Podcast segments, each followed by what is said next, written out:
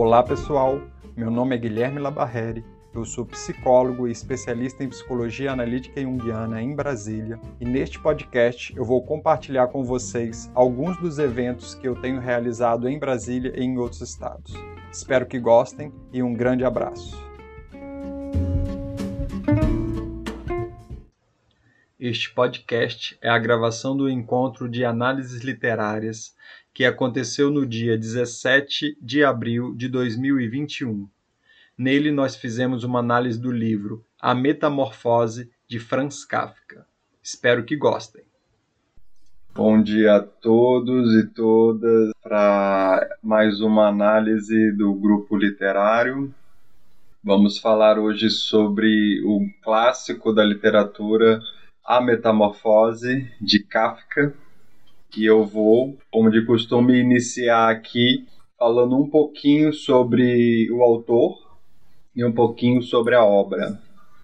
Bom, Franz Kafka nasceu em Praga na época do Império Austro-Húngaro, atual República Tcheca, no dia 3 de julho de 1883 tinha tuberculose laríngea, a saúde dele era frágil e ele acabou falecendo ainda jovem em junho de 1924 aos 41 anos de idade.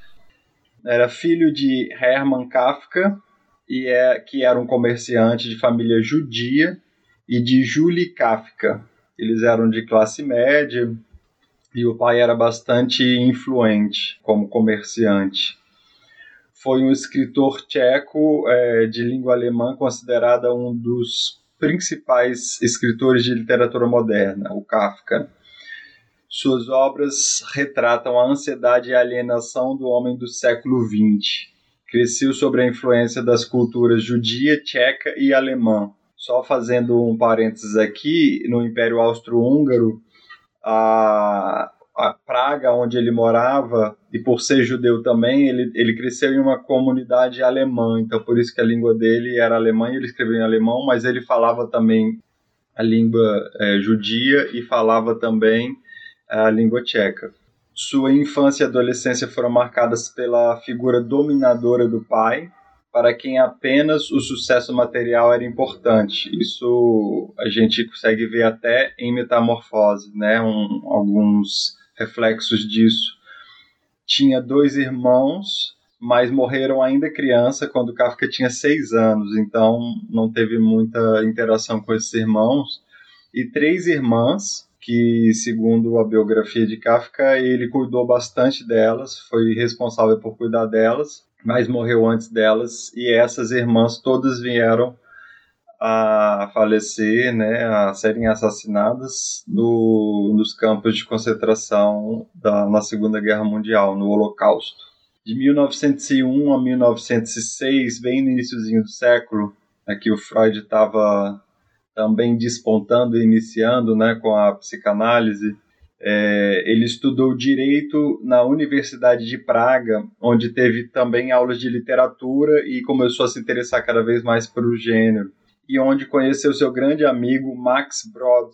Max Brod, que era do direito, foi um grande amigo dele e foi quem publicou as obras do Kafka após a morte dele, contrariando o pedido dele de queimar todas as obras.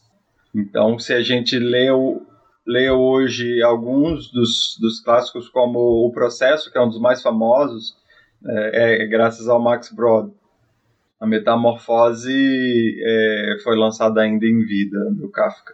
Ainda estudante, frequentava os ciclos literários e políticos da pequena comunidade judaica, onde circulavam ideias e atitudes críticas e inconformistas com que Kafka se identificava.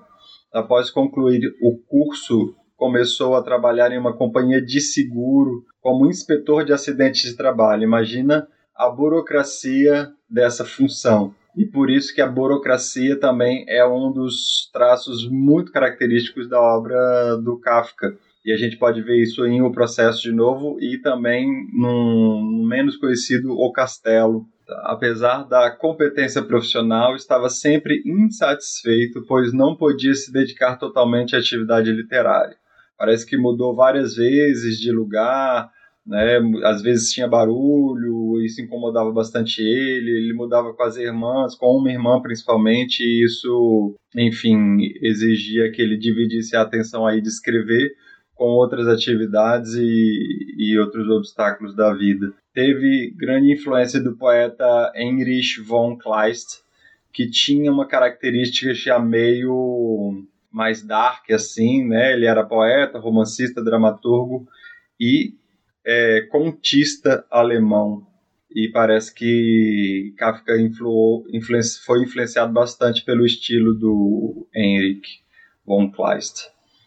O contexto da época era o Império Austro-Húngaro, né? então era uma monarquia é, bipartida, onde a Áustria tava, era dominante e o Kafka já passou pelo período da Primeira Guerra Mundial é, iniciado em 1914, o que com certeza influenciou tanto a vida quanto suas é, a inspiração para as ideias, muita instabilidade política e antissemitismo que já havia desde antes, né? A gente sabe que a Segunda Guerra Mundial só foi um estopim, assim, foi o estouro para um movimento que já acontecia há, há muito tempo na Europa e se a gente for entender a história dos judeus desde o início há milênios, né, a perseguição dos judeus.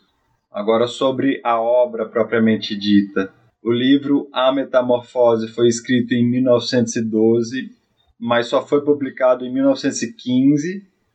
A princípio, ele lê para amigos, né, o esboço em duas partes. Os amigos acham muito interessante Max Brod ajuda ele a, achar, a fazer um intermédio aí com, com uma editora famosa na época, na época publicava em folhetins, revistas, é, e ele enrolou, enrolou, acabou demorando alguns anos, recebeu outras propostas, quis dividir alguns outros contos e livros dele em temáticas e uma das proposições para uma editora é que a Metamorfose, junto de outros dois contos, estariam na categoria punições. Eu achei interessante isso, achei importante ressaltar, porque a gente vê claramente aí que, de alguma forma, Gregor Samsa está sendo punido. Né? E a família punida, enfim, é como se esse tema da punição tivesse bem presente. É, o estilo de gênero literário é o fantástico, né, que traz fatos sobrenaturais, inexplicáveis, misturados com situações absurdas, mas que ao mesmo tempo os personagens lidam como se fossem coisas normais. Tem um narrador observador que descreve em detalhes a situação e o estado emocional dos personagens, mas ele não é onisciente. A gente vai ele vai descobrindo à medida que a gente vai descobrindo no livro também né, os, os elementos. Ele não, não adianta nada da história. Conta a história de um cacheiro viajante chamado Gregor Sansa, que ao acordar se encontra metamorfoseado em um inseto monstruoso. Sua primeira preocupação é com o trabalho, e a primeira parte do livro fala da relação de Gregor com o seu trabalho mostra a relação de dependência da família né, em relação ao trabalho de Gregor e também mostra aí uma situação bastante opressiva por parte do chefe, do gerente, depois que vem até a casa e, e querer saber por que, que Gregor Sansa não foi trabalhar, sendo que ele nunca faltava. Então, isso daí a gente já começa a ver algumas características do que depois eu vou ampliar no temática de complexo paterno, né? mas acho interessante como isso é destacado aqui no livro. No primeiro momento também a irmã se mostra extremamente solista e quer ajudar ele da melhor maneira possível, mas à medida que as situações vão acontecendo, que o tempo vai passando, a mãe vê ele, fica chocada, né? O pai está sempre é, chateado com essa situação. Isso tudo força todo mundo a ter que trabalhar. A irmã começa a trabalhar ainda muito jovem, a mãe costura, o pai volta a trabalhar num banco, muda totalmente a rotina da casa e aos poucos vão se esquecendo ali do Grego. E ao mesmo tempo que ele representa um obstáculo agora para a família. O que antes era o que mobilizava, principalmente financeiramente, né? Agora ele vira um obstáculo porque eles não podem nem sair dali, porque como é que eles iam mudar? Enfim, gera-se um monte de perguntas expectativas em, em relação a isso. Mas sempre que ele fala do pai, há um destaque para agressividade, impaciência, né, brutalidade. É, ele se coloca normalmente pequeno diante da figura do pai, tem uma cena que ele fala, é, mesmo ele sendo um inseto grande, quando o pai chega com uma bota e levanta o pé, ele vê o solado e aquilo parece sempre muito assustador. Esse, esse pai é sempre descrito de uma forma muito é, imponente, né, muito autoritária, muito agressivo. E o autor, né, o Kafka, ele vai descrevendo também uma alienação gradativa do personagem principal que começa com o seu corpo, né, que agora já não é mais dele, e não é um corpo humano, é um corpo de inseto, depois da própria voz do personagem, a voz dele não consegue ser mais entendida direito, vai ficando é, complicada deles entenderem, dos familiares, então ele não consegue mais se comunicar, é, da sua autonomia, ele não pode mais sair, não pode mais trabalhar, né? Então ele começa também a ter uma alienação social e por fim essa alienação familiar que isola ele completamente em um mundo que se resume a um quarto que virou um quarto de entulho e de lixo. E é essa a descrição da, a descrição da obra. Eu queria, antes de fazer observações mais pontuais, de aprofundar numa análise até mais psicológica, ouvir vocês, qual foi a, as impressões que vocês tiveram, para a gente trocar aqui juntos. Eu não sei se falar das impressões já vai falando desses aprofundamentos, assim. Sim, sim, pode. Mas eu, eu, o que eu achei interessante, assim, numa linha cronológica, assim, é que a pessoa acorda transformada e só pensa em trabalho, assim, né? No início do livro, assim, eu anotei isso, assim, eu falo, quem depois de ser transformado no inseto fica tão preocupado com o trabalho, né? Mas isso eu acho interessante também como crítica, né? De a pessoa fica completamente tomada de pensar o que, que vai acontecer com o trabalho, até porque ele tinha as responsabilidades de família, né, e tal, levava todo mundo ali nas costas, né? Sim. E foi me dando é, é, é, angustiante ler esse texto, assim, né? Essa, essa, essa, essa história não é, um, não é uma história agradável. Eu não achei muito agradável de ler, assim, né? Eu sempre eu acho, eu acho meio estranho, assim, porque tudo vai acontecendo contra o protagonista, então é, é meio... E, e, também o caminho que a história vai tomando de uma ingratidão, assim, da família, né, porque ele fazia tudo por eles, é transformado num negócio, fica preocupado com o trabalho, e eles, e, e mesmo assim a história vai caminhando para uma ingratidão, para um, uma noção de peso, assim, sabe, e, e, e ele nunca teve essa noção de peso com eles, né, antes, então Aí, aí as perguntas que se fazem, né? Assim, é, como, é, o, que, o que, que sustenta as relações e o afeto, né?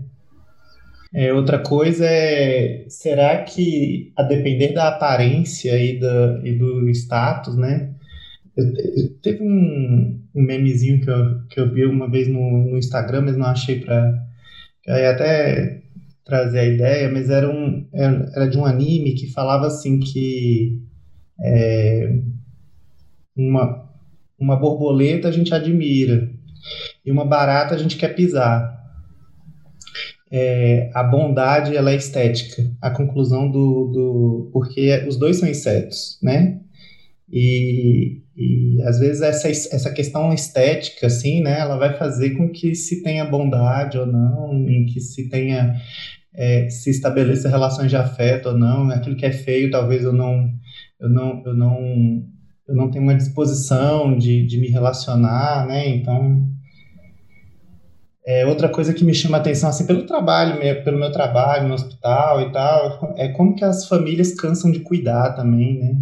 É, às vezes vai, eu, eu, vejo muito isso no dia a dia, infelizmente, assim, com os pacientes com transtornos graves de é, transtornos psíquicos graves, assim como a família também deixa de cuidar, deixa de de tratar como ser humano, né? Então, essa coisa do isolamento, da solidão, porque ele é um, um, um inseto, né, um bicho, sei lá, que ele é, tem consciência humana, né?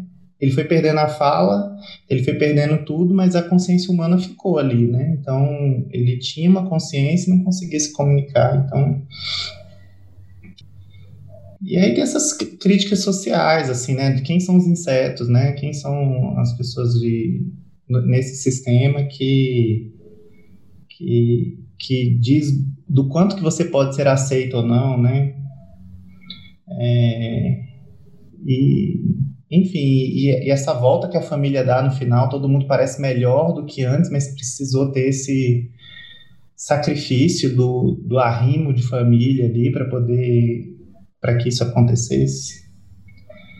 É, e o quanto que a gente vale, assim, né? Vale enquanto eu produzo, vale enquanto é, eu consigo me comunicar bem, como a gente está falando, como, como você falou, nessa coisa da comunicação. Enfim. Dá para pensar num quadro de uma pessoa funcional num, num sistema familiar, como você trouxe aí a comparação de um transtorno psíquico mais grave, sei lá, às vezes ele começa a entrar numa depressão, é a família no primeiro momento, ah, vamos apoiar, vamos fazer isso, vamos é, leva ali, aqui, e aí daqui a pouco começa a mudar também a situação, né? Poxa, não, aí você já está de frescura, né? Sai dessa cama e começa e muda a atitude. Então, essa desumanização que você falou, né, uhum. é, eu acho que é, dá para se comparar com isso. Agora virou um inseto. Antes era parte do sistema, agora passou a ser um estorvo. Né? Uhum. E, e, de fato, em algumas é, alguns transtornos psíquicos, a gente observa a relação da família com o indivíduo bem nesse sentido. Né? O que, infelizmente, dificulta bastante todo o processo, porque é a rede de apoio que vai fazer toda a diferença, até para o alívio dos sintomas ali, né? Enfim, talvez até melhora do quadro. Achei muito interessante essa parte que você traz aí nesse sentido. Eu também observei algo nesse, nesse sentido. A forma que a gente muda, né, o tratamento. Alguém ia falar? Hum. Eu queria, eu queria falar, Guilherme. Achei interessante isso. Ih, desculpe, Ivana, mas fala você primeiro. A Ivana levantou a mão. Depois eu falo. Ah, tudo bem. Eu, bom dia a todos e todas. Eu levantei a mão porque daqui a pouco eu vou ter que trabalhar. Não poder ficar até o final. É, as minhas aulas aos sábados. Ah, então, assim, é, um pouco dessa, dessa pergunta que você fez meio que o colega falou, a gente acaba entrando, né? Então eu vou falar um pouco do que eu anotei, porque eu li logo no início, já tem muito tempo que eu li também. Então o texto para mim me causou um misto de angústia, de repulsa, de tensão, de compaixão e de indignação, né? Hum. Um pouco dessa mistura. Então você pensa, como é que pode a família, que sempre foi provida por Grego, virar-lhe as costas quando ele perde sua função mais importante de provedor, né? É, seria ingratidão ou seria incompreensão e falta de empatia da minha parte por não ter sensibilidade de compreender as, as dificuldades e constrangimentos que a família estava exposta? Eu me perguntei também, né? porque não é fácil. Sim. É, ele fala uma, em algum momento da sensibilidade do animal frente à música né, que a irmã está tocando e aquelas pessoas que estavam, os inquilinos, né? Não conseguem perceber, né? Então, é, é, como ele fala, quem que é o animal, né? Então, de certa maneira, também essa animalização que a gente acaba passando com todo esse movimento que a gente e hoje ainda pior, né? Com essa sociedade do espetáculo, nem ser nem ter parecer, é ainda mais grave, eu diria, né? Um outro ponto que eu percebi é como as pessoas se aproveitam das fraquezas alheias para tirarem proveito, porque ele, de uma certa forma, né, é, esses inquilinos também se aproveitaram da situação. Né. Depois, como ele foi abandonado e até vilipendiado, né, quando ele apresenta uma outra face. Como a sociedade não aceita o que é diferente, né? Daí um outro aspecto que seria a questão da insatisfação com o trabalho, né? Quantas pessoas vivem, sua, passam pela vida, né, ao lado, à margem da vida, porque tem um trabalho que odeiam, detestam, mas que precisam para prover a família ou a si mesmo, enfim. E quando ele deixa de assumir a família, todo mundo teve que sair da zona de conforto, né? E trabalhar. Quando o sustento lhes deixou de ser provido por outrem, né? Ele assumiu essa obrigação de provedor em detrimento de sua própria vida. Eu acho que isso fica muito forte ele não tinha amigos, ele não tinha relação, né, praticamente. E uma outra coisa que me chamou muito a atenção é quando não se é devidamente, ele não foi devidamente alimentado e foi morto por inanição e abandono. Então, como é posta à margem os instintos, o nosso lado animal, nossa sombra fica no escuro, né? E aí eu fiquei me perguntando quais são as partes em nós que nos assustam e nós deixamos que morram de inanição que não visitamos porque não queremos encarar o que nos assusta, amedronta, repulsa, né? o que não entendemos, o que em nós é devidamente, devidamente nutrido e observado, trazido à luz, ou quando nos invade, nos apavora e repulsa. Né? E aí eu pensei no, na visão kafkiana de que transformar-se em algo que não se sabe o que é, e, e a ideia de viver uma vida de inseto, né? Onde você não tem um convívio humano efetivo, poucas amizades, come-se o que se é dado, dorme-se de qualquer forma. E aí eu pensei em Heidegger, numa vida inautêntica. E eu fiz um vínculo com Sartre, pensando no seguinte: é, de uma certa forma, quando você vive essa vida de inseto, você se coisifica você se nadifica, você se torna um em si, como Sartre fala, né? E em especial porque a gente vive negando a nossa condição de liberdade de dizer não para as situações, né? Ele teria mesmo que prover a família, aceitar, assumir essa condição em detrimento dele mesmo e de tudo mais. E aí, é, eu diria que tem uma coisa em Sartre que eu acho muito legal, que ele fala da má fé como sendo as desculpas que nós utilizamos para justificar nossas escolhas. E aí nós usamos, em geral, para justificar a vida inautêntica que nós vivemos. Né? E talvez no caso dele, ele tenha usado para justificar a necessidade de sustentar a família. Porque, veja, toda família pode se sustentar sem ele. Né? E eu não vou monopolizar, não, eu já vou terminar, mas eu queria ler uma frase, duas frases. É... Ai, meu Deus. Deixa eu ver, eu acho que eu aqui. É uma, na, na verdade, é uma frase do Hollis. Ele diz assim: ao, mesmo tempo que, algum, que em alguns dias preferimos ser simplesmente vegetais felizes, livre de nossas urgências, ansiedades e desejos impossíveis, também sofremos muito quando não estamos vivendo a vida que a psique, que tem volição própria fora dos desejos do ego, aspira que vivamos. Tal má fé existencial sempre vai exigir um pagamento no corpo, em nossos relacionamentos, em nossas tempestades de afetividade ou no fardo que nossos filhos terão de carregar por nós. Né? É do James Hollis eu acho que eu, eu finalizo aqui minha fala. Eu achei assim, eu já tinha lido há muitos anos, aí eu reli. E assim, eu queria te agradecer por esse convite né, que você fez para todos nós, porque assim, está sendo maravilhoso. Eu sempre pego o podcast depois, porque até então não consegui. Né? Hoje eu consegui empurrar a aula para mais tarde, fiz um acordo com os meninos, mas assim, é difícil, né? Porque sábado eu não consigo, mas tem sido maravilhosa a experiência de voltar para fazer isso, né? Para revisitar e ouvir o comentário de vocês. A Tereza sempre colabora também maravilhosamente bem, e tantos outros colegas, mas eu falo da Tereza porque ela não me conhece, mas eu já fui a uma atividade que ela fez, eu gosto muito, né? E com relação ao que o Rafael falou do Guilherme, eu queria reiterar, né? Guilherme é assim alguém que a gente tem uma admiração e respeito muito grande. Eu conheci em Brasília, né? E assim, eu acho muito legal sua dedicação, né, ao seu trabalho, esse chamado que você tem em relação à psicologia analítica. Gratidão. Obrigado, eu que agradeço. Eu agradeço bastante essa fala muito rica. Antes de, só queria puxar um, um uma aspas na sua fala, eu acho que a gente pode trazer bastante aquela antinomia que o Jung coloca como uma das questões mais presentes no processo psíquico, que é o genérico não importa perante o indivíduo e o indivíduo não importa perante o genérico. Que o Jung sempre vai trazer também a responsabilidade para o indivíduo. A sua fala permeia muito essa questão, né? Então, quando que eu sou, quando que eu estou no genérico e quando eu estou no indivíduo?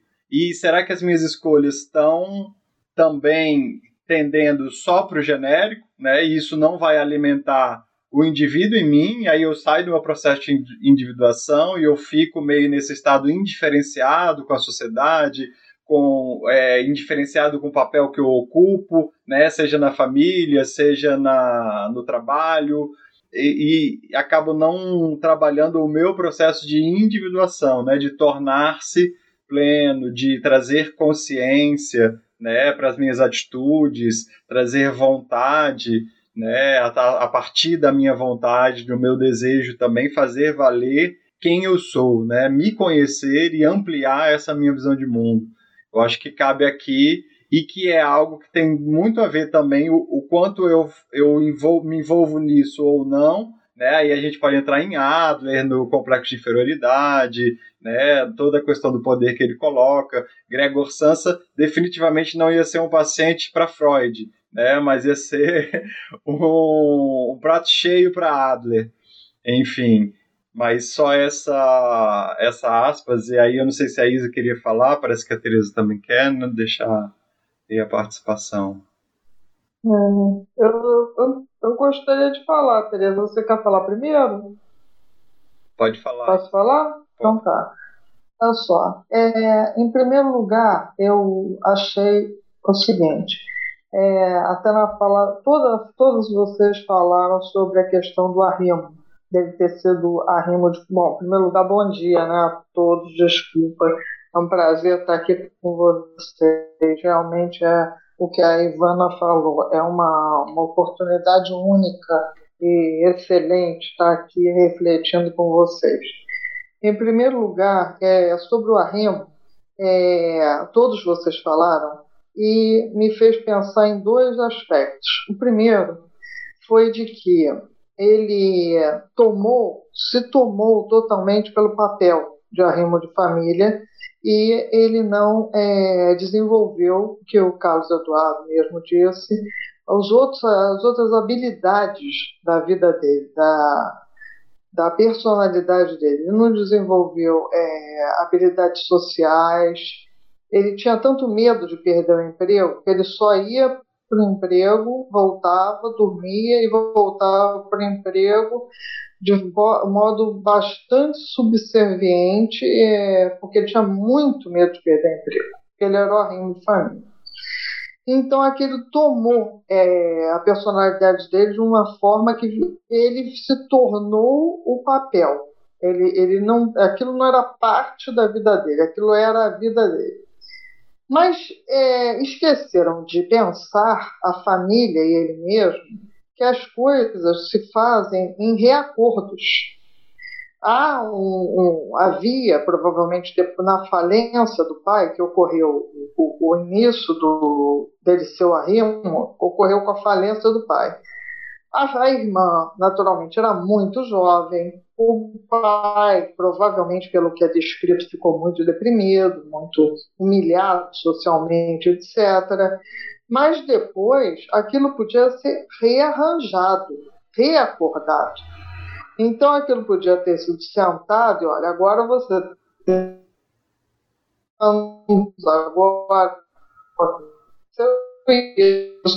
agora eu tenho tantos anos, né? agora nós podemos rearranjar a situação. Era ad eterno, a situação não, não parecia mudar nunca. Não ia mudar nunca. Isso a primeira coisa que me chamou a atenção. É, a segunda coisa que a Ivana diz que a sombra não alimentada e que se esvazia e morre. Ela disse dessa maneira. Eu penso, leigamente, não, não posso afirmar, mas eu acho que é o contrário. A sombra que não é alimentada, ela se enraiza.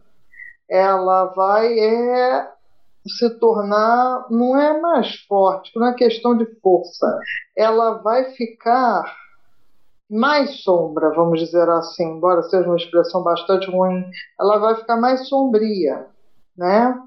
É, agora o Guilherme falou de uma coisa, outra coisa importantíssima, que é a questão da liberdade. Essa semana é uma pessoa muito inteligente, me disse sobre a. Quer dizer, duas pessoas, por incrível que pareça. Um foi um psicólogo, o, Luiz, o professor Luiz Lopes, que é inteligentíssimo, falou sobre a liberdade é, limitada pelas circunstâncias sociais, pelos complexos, etc. E o outro foi uma outra pessoa também inteligentíssima, que me falou sobre a liberdade também limitada. Quer dizer, a nossa liberdade, ela, na realidade, ela nunca é total. Ela, ela é sempre limitada por, por, por exemplo, dando o exemplo do próprio Carlos Eduardo, a estética. Né? Uma pessoa que tem um pé é, tamanho 39, ela nunca vai calçar um sapato tamanho 35.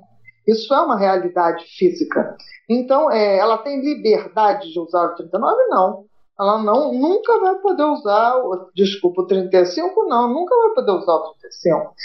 São determinadas realidades físicas, é, é, é, é humanas e é, terrenas que, que, que são da realidade humana do, do, do feitio da natureza, são leis naturais, digamos assim.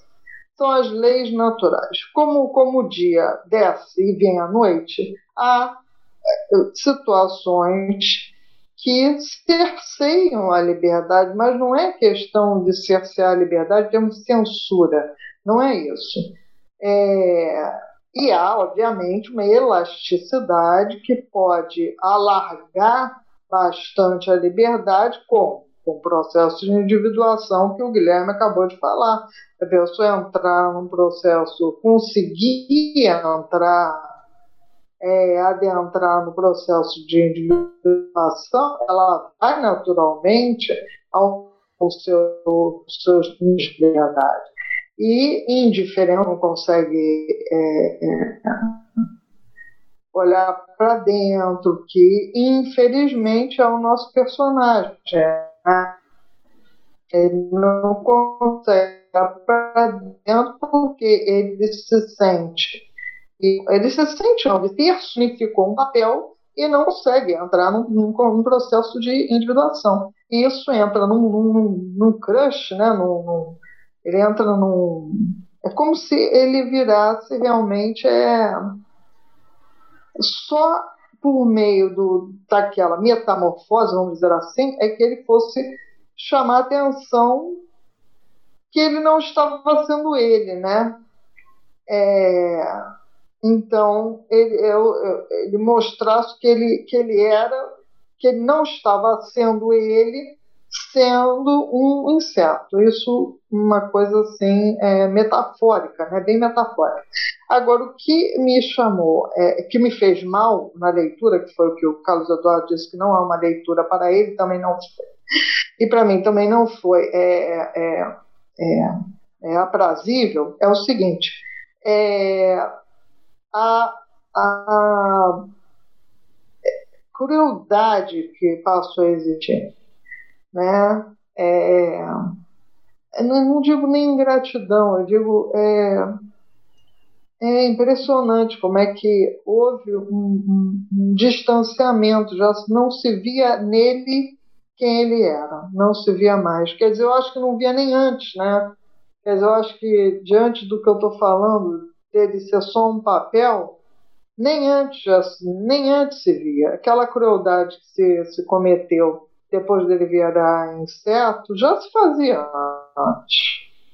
Né? Era um abuso anterior. Né? Desculpa tomar tanto tempo, tá?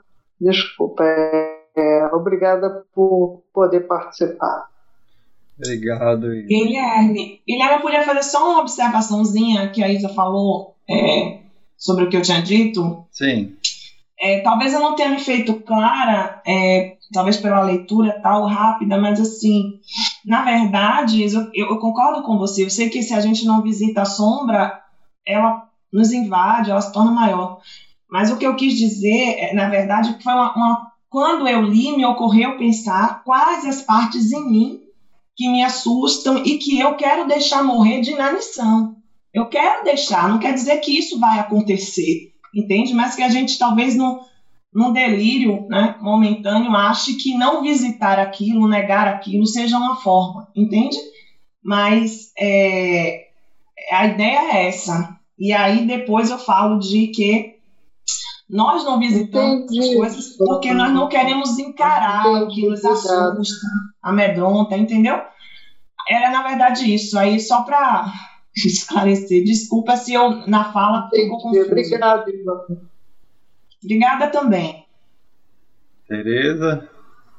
Pronto, agora ligou? Foi, foi. Eu é que apertei sem querer. Oh, tranquilo. Oi, Ivana, que bom que a gente já se encontrou. Eu adorei você ter trazido a fala do Hollis para o nosso encontro, porque ele trouxe a literatura e a filosofia para a psicologia de uma maneira ampla e profunda. Obrigada. Na questão da identidade do Gregor, logo no início, quando ele se sente né, esse corpo estranho e vê o ventre abaulado, as costas duras, as perninhas se mexendo sem controle, ele já começa a refletir um pouco sobre a vida dele de caixeiro viajante. Que ele não gostava, que ele já cumpria essa obrigação há cinco anos e que ele antevia pelo menos mais cinco anos para pagar essa dívida que ele achava que existia daquela maneira. E ele já fala logo: que vida dura, um homem não pode descansar, ele já começa a empurrar aquilo, quer dizer, ele não estava tão identificado assim, pelo menos da maneira que eu compreendi. E ele já fala para o diabo isso tudo.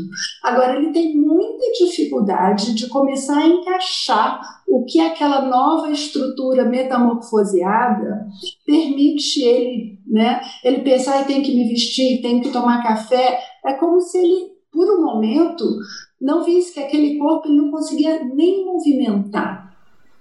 E aí, as últimas palavras ele fala logo no início, depois ninguém nem consegue entender. E, e daí, da questão da identidade, né, que ele estava doido para se livrar de ser um caixeiro viajante, ele sabia que as pessoas imaginavam que ganhava muito dinheiro, mas ele falava se dorme mal, se come mal, não se tem tempo de estabelecer relações, porque a gente está sempre mudando, e o meu chefe é um cara terrível. Então ele estava doido para sair dali. Daí eu queria partir para três pares de opostos. Um deles é tempo e espaço. Então a questão de, do tempo na vida do Greg era, era, esse, era esse tempo de espera que ele imaginava que um dia poderia sair da condição de caixeiro viajante. E sempre fora então ele tinha um apartamento lindo que ele, ele mesmo tinha escolhido para a família, que ele pouco tempo desfrutava disso. E o tempo apertado, a demanda grande. E aí ele vai para o extremo oposto. Demorava quatro horas para ele conseguir se movimentar, demorava não sei quanto tempo para ele conseguir mexer as perninhas, né? Essa pensamento que o Carlos falou, né, humano, no corpo animal, demorou muito tempo, tempo mesmo, para ele conseguir se situar. E aí, muito tempo para tudo, para ele dormir, para ele esperar no final do dia a comida chegar. E o espaço, ele estava sempre fora e aí ele passou a estar sempre dentro, dentro de casa e dentro do quarto, com a porta fechada, com a porta trancada. E para mim, essa família pouco se reconhecia ou pouco se conhecia, porque ele começou nessa vida de caixeiro viajante justamente no momento que a gente começa a se diferenciar na casa dos 20. Na época, todo mundo era obrigado a casar e ter filhos, né? É, e ele teve que trabalhar. Então, quando ele chegava em casa, ele falava que o pai mal se levantava, só abria os braços. Ele não ouvia as conversas. Há cinco anos que ele não sabia o que essa família estava fazendo. Como ele estava ali no quarto, ele começou a ouvir as conversas e se deu conta que a falência do pai não foi total, que ele tinha uma poupança, que essa poupança gerava rendimentos e que era capaz de manter a família um ou dois anos um estilo de vida absolutamente burguês. Duas empregadas, né? uma delas tinha 16 anos e trabalhava na casa. A irmã, que tinha 17, era considerada uma criança. Mas a moça que eles tinham empregado lá podia trabalhar na cozinha numa boa, com 16 anos. Então ele começa a ver uma série de coisas que ele não sabia. O pai tinha engordado muito no estado moroso, porque não trabalhava, não fazia nada há cinco anos. A irmã com estilo de vida de dormir muito, usar roupas lindas e tocar violino.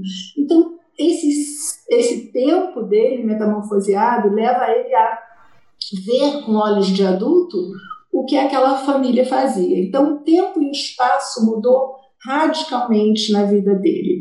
Outro par que eu encontrei interessante foi fome e inanição. Ele começa com muita fome, né? Ele fala, ai que fome, ai que fome. E aí a irmã, na primeira noite, traz leite, que era a bebida que ele gostava mais, com pedacinhos de pão. Ele se dá conta, aí é que eu acho interessante essa questão da identidade, que ele não consegue tomar aquela bebida que ele tem asco por aquilo que ele gostava anteriormente. No momento seguinte, ainda com empatia, a irmã vai e traz várias coisas, já no jornal, né, no formato mais animal, que era um queijo que ele mesmo, o Gregor, tinha falado intragável há dois dias atrás, legumes estragados, pedaços de ossos, um molho branco duro, ele vai naquele queijo que ele tinha rejeitado dois dias atrás e chupa aquilo com imenso prazer. Então, ele mesmo, naquela estrutura, precisa de uma outra forma de alimentação. Né? E é, então esse também foi um aspecto que eu achei bem interessante. E o outro, em termos de pares de opostos, também é da dependência. A família era dependente dele, mas de uma maneira, né, é, explorando mesmo. Cada um ali podia fazer alguma coisa. E essa, essa esse espaço que eles tinham, que não faziam nada, o pai gostava de ficar lendo jornal, a refeição do café da manhã se estendia durante muito tempo, estava fazendo mal para eles também. Né? Então, eles eram totalmente dependentes do Gregor financeiramente e escondiam a real situação da família. E depois o Gregor se tornou dependente dele. Só que nessa dependência, quando foi invertida, o Gregor não pôde contar com eles. No início, ele contou com a irmã, que se tornou a especialista, que dava notícias, né? Como é que está meu irmão? Ele comeu muito, ele não comeu. Então, no início, teve esse envolvimento. Ela chegava lá de manhã, abria a janela para aquele cheiro sair né, dali, limpava tudo. Depois ela foi o abandonando. E é a própria irmã que depois que os inquilinos vêm, o inseto, é, e ficam horrorizados e vão embora, que ela bate com os punhos na mesa e fala: chega, a gente não pode mais viver assim. Isso vai matar vocês. E o problema, ela fala, né, uma coisa muito interessante, é porque vocês pensam que ele é o Gregor. Ele não é mais o Gregor. Se ele fosse, ele teria voado daqui. Quer dizer, o Gregor é esse cara que sempre se sacrificou, sempre abriu mão de tudo, inclusive abriria mão da própria vida. Só que ele não é mais aquele Gregor de cinco anos, que eles viveram através dele durante cinco anos né? E sempre teve uma esperança que a metamorfose pudesse ser revertida. Ele está melhorando? Os pais perguntavam, né? É, e aí tem só mais um momento que eu acho interessante, logo no início também, fala que tem uma imagem que ele colocou na parede, que ele tirou de uma revista, que é de uma mulher com chapéu de pele. Eu até tive que procurar o que eram alguma dessas palavras, que eu não sabia o que era boar nem regalo. Ela tá com boar de pele. É uma estola, uma estola, aquelas estolas aí que eu vi fininhas que se usava na década de 20, era uma estola bem fininha de pele, um chapéu de pele e na mão um regalo. Ela está numa posição ereta. O Gregor, há poucas semanas, né, tinha pego essa imagem numa revista, colocado numa moldura dourada e colocado na parede. Regalo, eu não sei o que, vocês sabem dessa palavra, mas tem vários possíveis, vários possíveis significados. É, seria uma coisa luxuosa, seria um presente, mas dentro desse aspecto de algo luxuoso. E ela está com esse regalo também de pele na mão. Então me vê essa coisa animal, né? Chapéu de pele, estola de pele, também a questão de status social, né? Porque só usavam peles mesmo na época pessoas que tinham uma ascensão social e financeira. Então, essa imagem capturou esse homem. Era um aspecto simbólico no quarto dele, porque os móveis eram heranças, ele não escolheu. E no momento seguinte, quando ele começa a se curtir um pouco aquele corpo novo dele, né? Tem uma hora que ele já consegue se mexer um pouco melhor, e ele gosta de ficar no teto, ele fica zigue-zagueando, ele sente uma certa vibração, eu pensei, barata no teto, gente. Fazendo zum, zum, zum no teto, né?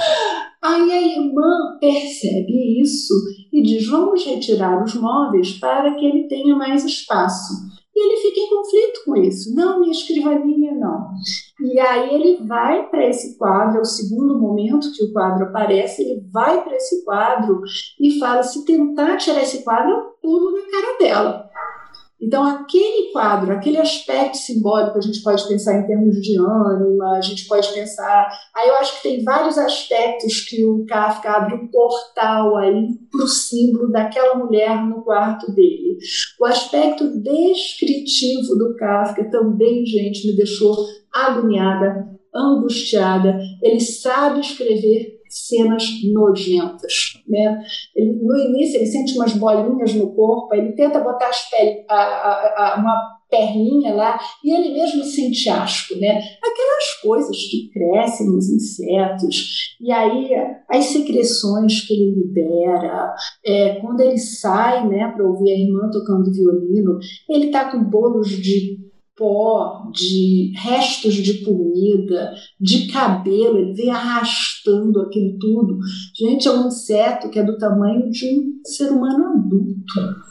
Então é realmente impactante como que ele não libera a gente disso, né? Quando o pai da primeira vez empurra ele de volta com uma bengalada nele, parte dele é esfolada, escorre um monte de coisa. Então, esse aspecto seco, fenomenológico, descritivo, faz tanto contato com a situação que também me deixou agoniada. Eu já tinha lido o livro há muito tempo, é, mas não deixou de, de tirar esse sentimento.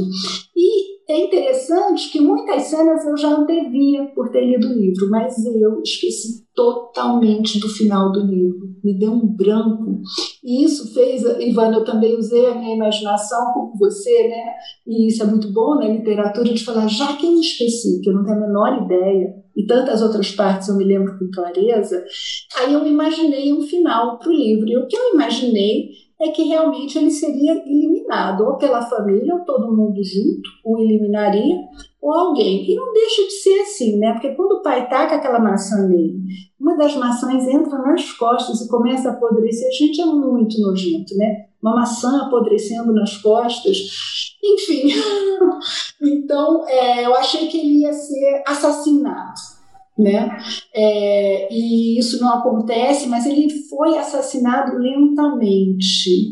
E essa questão da inanição, ele mesmo vai perdendo o apetite, ele mesmo vai perdendo a vontade de comer, que é algo que, infelizmente, né, esse livro foi escrito em é, 1912, como o Guilherme falou, mas quando ele morre 12 anos depois de tuberculose, eu li a respeito disso, essa parte de traqueia da garganta estava tão inflamada, tão fechada, que ele mal conseguia se alimentar. Então, parte foi o curso da doença, né? E parte foi inanição que levou o nosso amigo Kafka a falecer. Ele era um irmão, né, de 1,80m, nadava, era um cara né, que, que tinha essa estrutura forte, mas que a tuberculose foi levando ele a não comer mais e também a própria doença. É isso, gente. Obrigada. E só uma, um, um, parênteses. Na, no leito de morte dele, ele, ele descreve exatamente uma pessoa que vai fazer uma apresentação diante de um público que vai fazer jejum e que não vai comer e acaba morrendo de inanição. É o último conto dele e que tem tudo a ver com a situação que ele estava vivendo. E até que ponto isso não coloca assim, né? Eu estou aqui fazendo jejum para os outros me verem. Até, é, é, até onde não existe aquela questão assim, qual a finalidade dessa doença? Eu ser visto, eu ser reconhecido? Aquele que tem o complexo paterno negativo está sempre buscando esse olhar do outro. E uma coisa que você, na sua fala, que me fez pensar bastante foi também esse contraste entre a psicologia causalista de Freud e a finalista de Jung. Porque se a gente olhar sobre esse viés causalista, tá, ele virou um inseto porque ele estava assim por causa do sistema, por causa do trabalho, por causa da família. Mas para quê? Aí o Jung sempre falava, e o para quê? E aí eu acho que você descreveu muito bem o para quê nesse momento. Porque não é o Gregor humano que reflete sobre essas questões que você começa trazendo. Ah, eu não gosto desse trabalho. É o Gregor inseto, monstruoso, né? É como se essas reflexões elas têm lugar a partir desse inconsciente reprimido, rejeitado, né, mas que começa já a invadir a consciência e se manifesta através do inseto, né, e ali ele já vira o inseto, então é, constela-se esse complexo, e a partir dali eu reflito, mas pô, que vida de merda, desculpe a palavra, né, eu estou vivendo, mas olha só como está tudo. E a finalidade para ele e para a família a finalidade de uma é, mobilização, de uma grande transformação que acontece. Mas obrigado, Tereza. É maravilhosa essa sua fala aí. Estamos sempre agregando bastante. E vamos deixar a Ana comentar. Ela está com a mãozinha levantada ali. Então, em primeiro lugar, bom dia, prazer estar aqui com vocês. Né? Já falei lá, a turma dos amantes da literatura e muito mais. Isso para poder deixar também essa liberdade, né, nesse sábado da manhã, assim, para não ser tudo, né, tudo análise psicológica, né, mas deixar a coisa um pouco mais leve, porque esse livro, olha, Guilherme, é, eu já tinha há, há, muitos anos entrado em contato com ele, mas eu nem tenho, nem, nem tinha, não, e se li, vou falar como a Tereza, se li, apaguei, porque não lembro. Então eu me servi da sua gentileza do áudio, então foi só áudio. Olha, e vou te contar, foi difícil ir até o final. Não, não realmente foi assim de uma estranheza, é, claro, e, e, querendo entrar em contato com toda essa história, com tudo aquilo que o Kafka traz, que está ali retratado. Aí, coincidentemente, estava passando também uma noite, eu até dizia o Guilherme meio em cima da hora, não deu muito tempo, mas a própria, eu acho que, não sei, não, deixa até essa pergunta, tá, Guilherme? Não sei se está tendo alguma comemoração específica, alguma coisa, porque apareceu muitos outros, está aparecendo muitas outras pessoas comentando sobre metamorfose. Não sei se vocês têm visto isso. E também o documentário da literatura dele. Então, assim, o que, que acontece? Eu não quero me estender para até mesmo dar oportunidade né, de, de mais gente, enfim é, chocante. Chocante, brutal, brutal. Que bom que você vai falar de paterno, porque eu teria, sabe, eu como besouro, como inseto, a primeira coisa que eu teria feito era pular em cima da. Ó, veja bem, a personalidade do besouro, tá? E teria dado uns poucos ah, sei lá o quê, se soco, se cagada, se cuspida, qualquer coisa de nojenta, porque traz essa coisa nojenta mesmo, mas em cima daquele pai. Aquela maçã, aquela maçã cravada nas costas, ó, eu fico arrepiada até agora. Aquilo para mim, não sabe, pelo amor de Deus.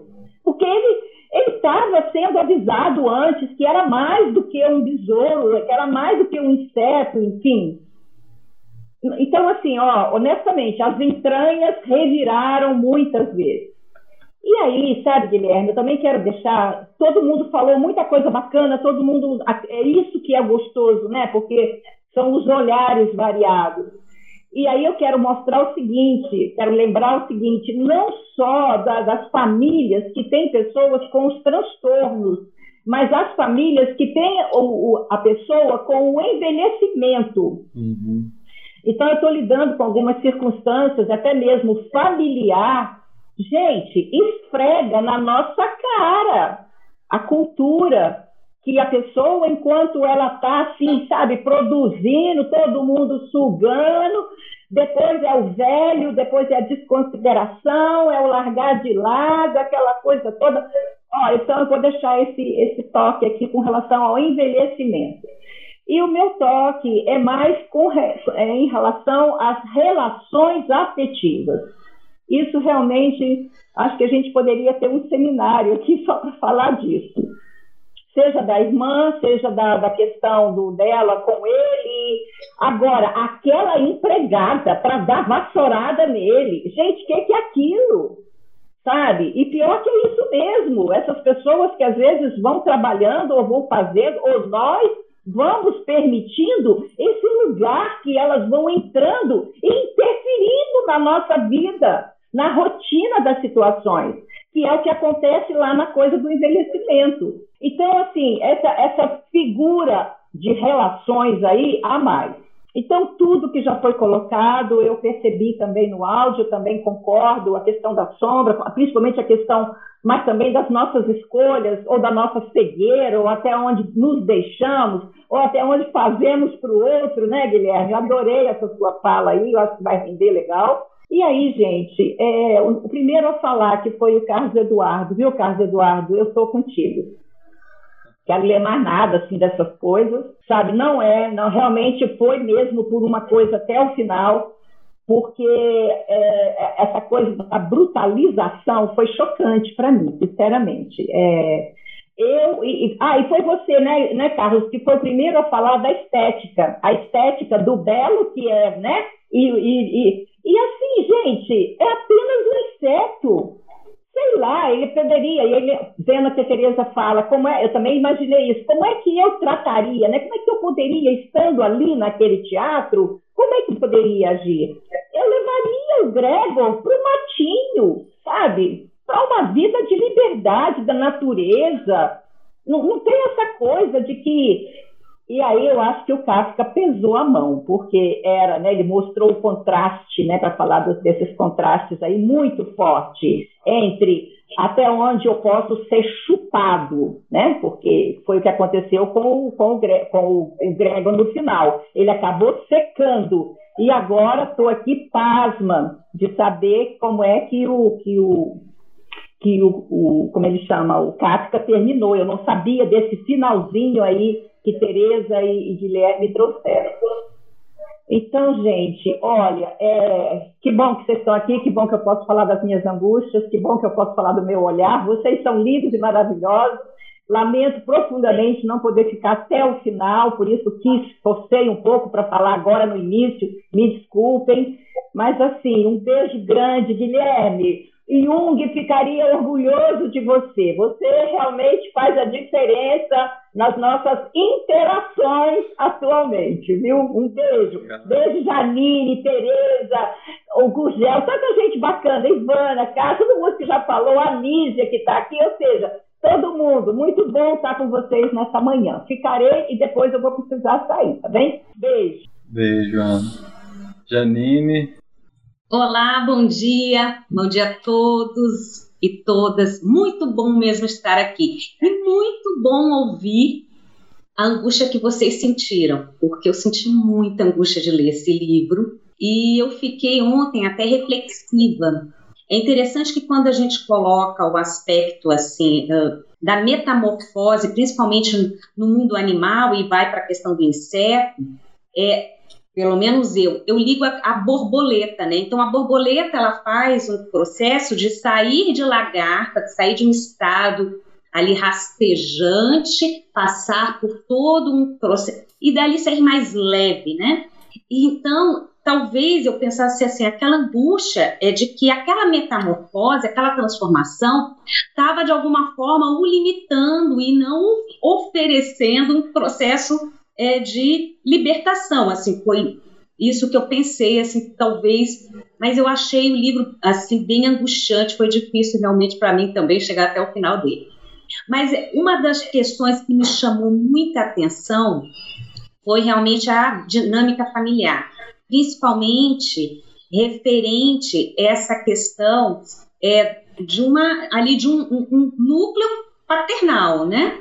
Porque é, os, aquela, aquele momento em que as mulheres elas saíam para ajudar o pai a sair da cama para ir dormir, então assim, né? Ou seja, era aquela situação sempre e as, as mulheres, o, Gregor, né? O, o, eu escutava os gritinhos femininos, né? Então sempre com essa questão aí a respeito desse masculino que operava tanto no primeiro momento do Grego sendo o ali no papel do, de prover aquela família, assim como aquele pai recebendo um pouco daquele cuidado, né, do, dos, é, ali do feminino. E tem uma frase assim para ressaltar um pouco dessa questão da dinâmica que eu achei muito interessante. Tem um momento em que o Gregor ele fala, ao ouvir essas palavras da mãe, é, Gregor percebeu que a falta de um diálogo humano direto, aliado à monotonia da vida em família, devia ter perturbado o entendimento das coisas. Então, ou seja, ali já, ele já falava. E tem um momento em que a irmã ela fala para o pai: você tem que aceitá-lo do jeito que ele é. Né? Então, e, e aí o pai, mas o mandamento do dever familiar impunha ao pai que superasse a aversão e suportasse, simplesmente suportasse. É, aí eu, o que me traz realmente foi dentro de uma visão muito da criança, às vezes, na família, né? Então, é lógico, eu trabalho com criança, então aquela situação a gente sempre traz um, algo aí que assemelha com o que a gente vive. Eu percebo que, muito embora isso tenha se modificado nos âmbitos familiares, ainda um total descuido, uma desumanização aquele ser, em que em algum momento fica única e exclusivamente ali eh, dentro de um papel de, é, do criar e não do, do, cuidar, né? O criar seria o dar o alimento, o dar o quarto, o dar a escola, o dar, né? Ou seja, cuidar dessa criação para que para que se mantenha a vida daquele ser, mas desumanizado um pouco em termos de que do que está por trás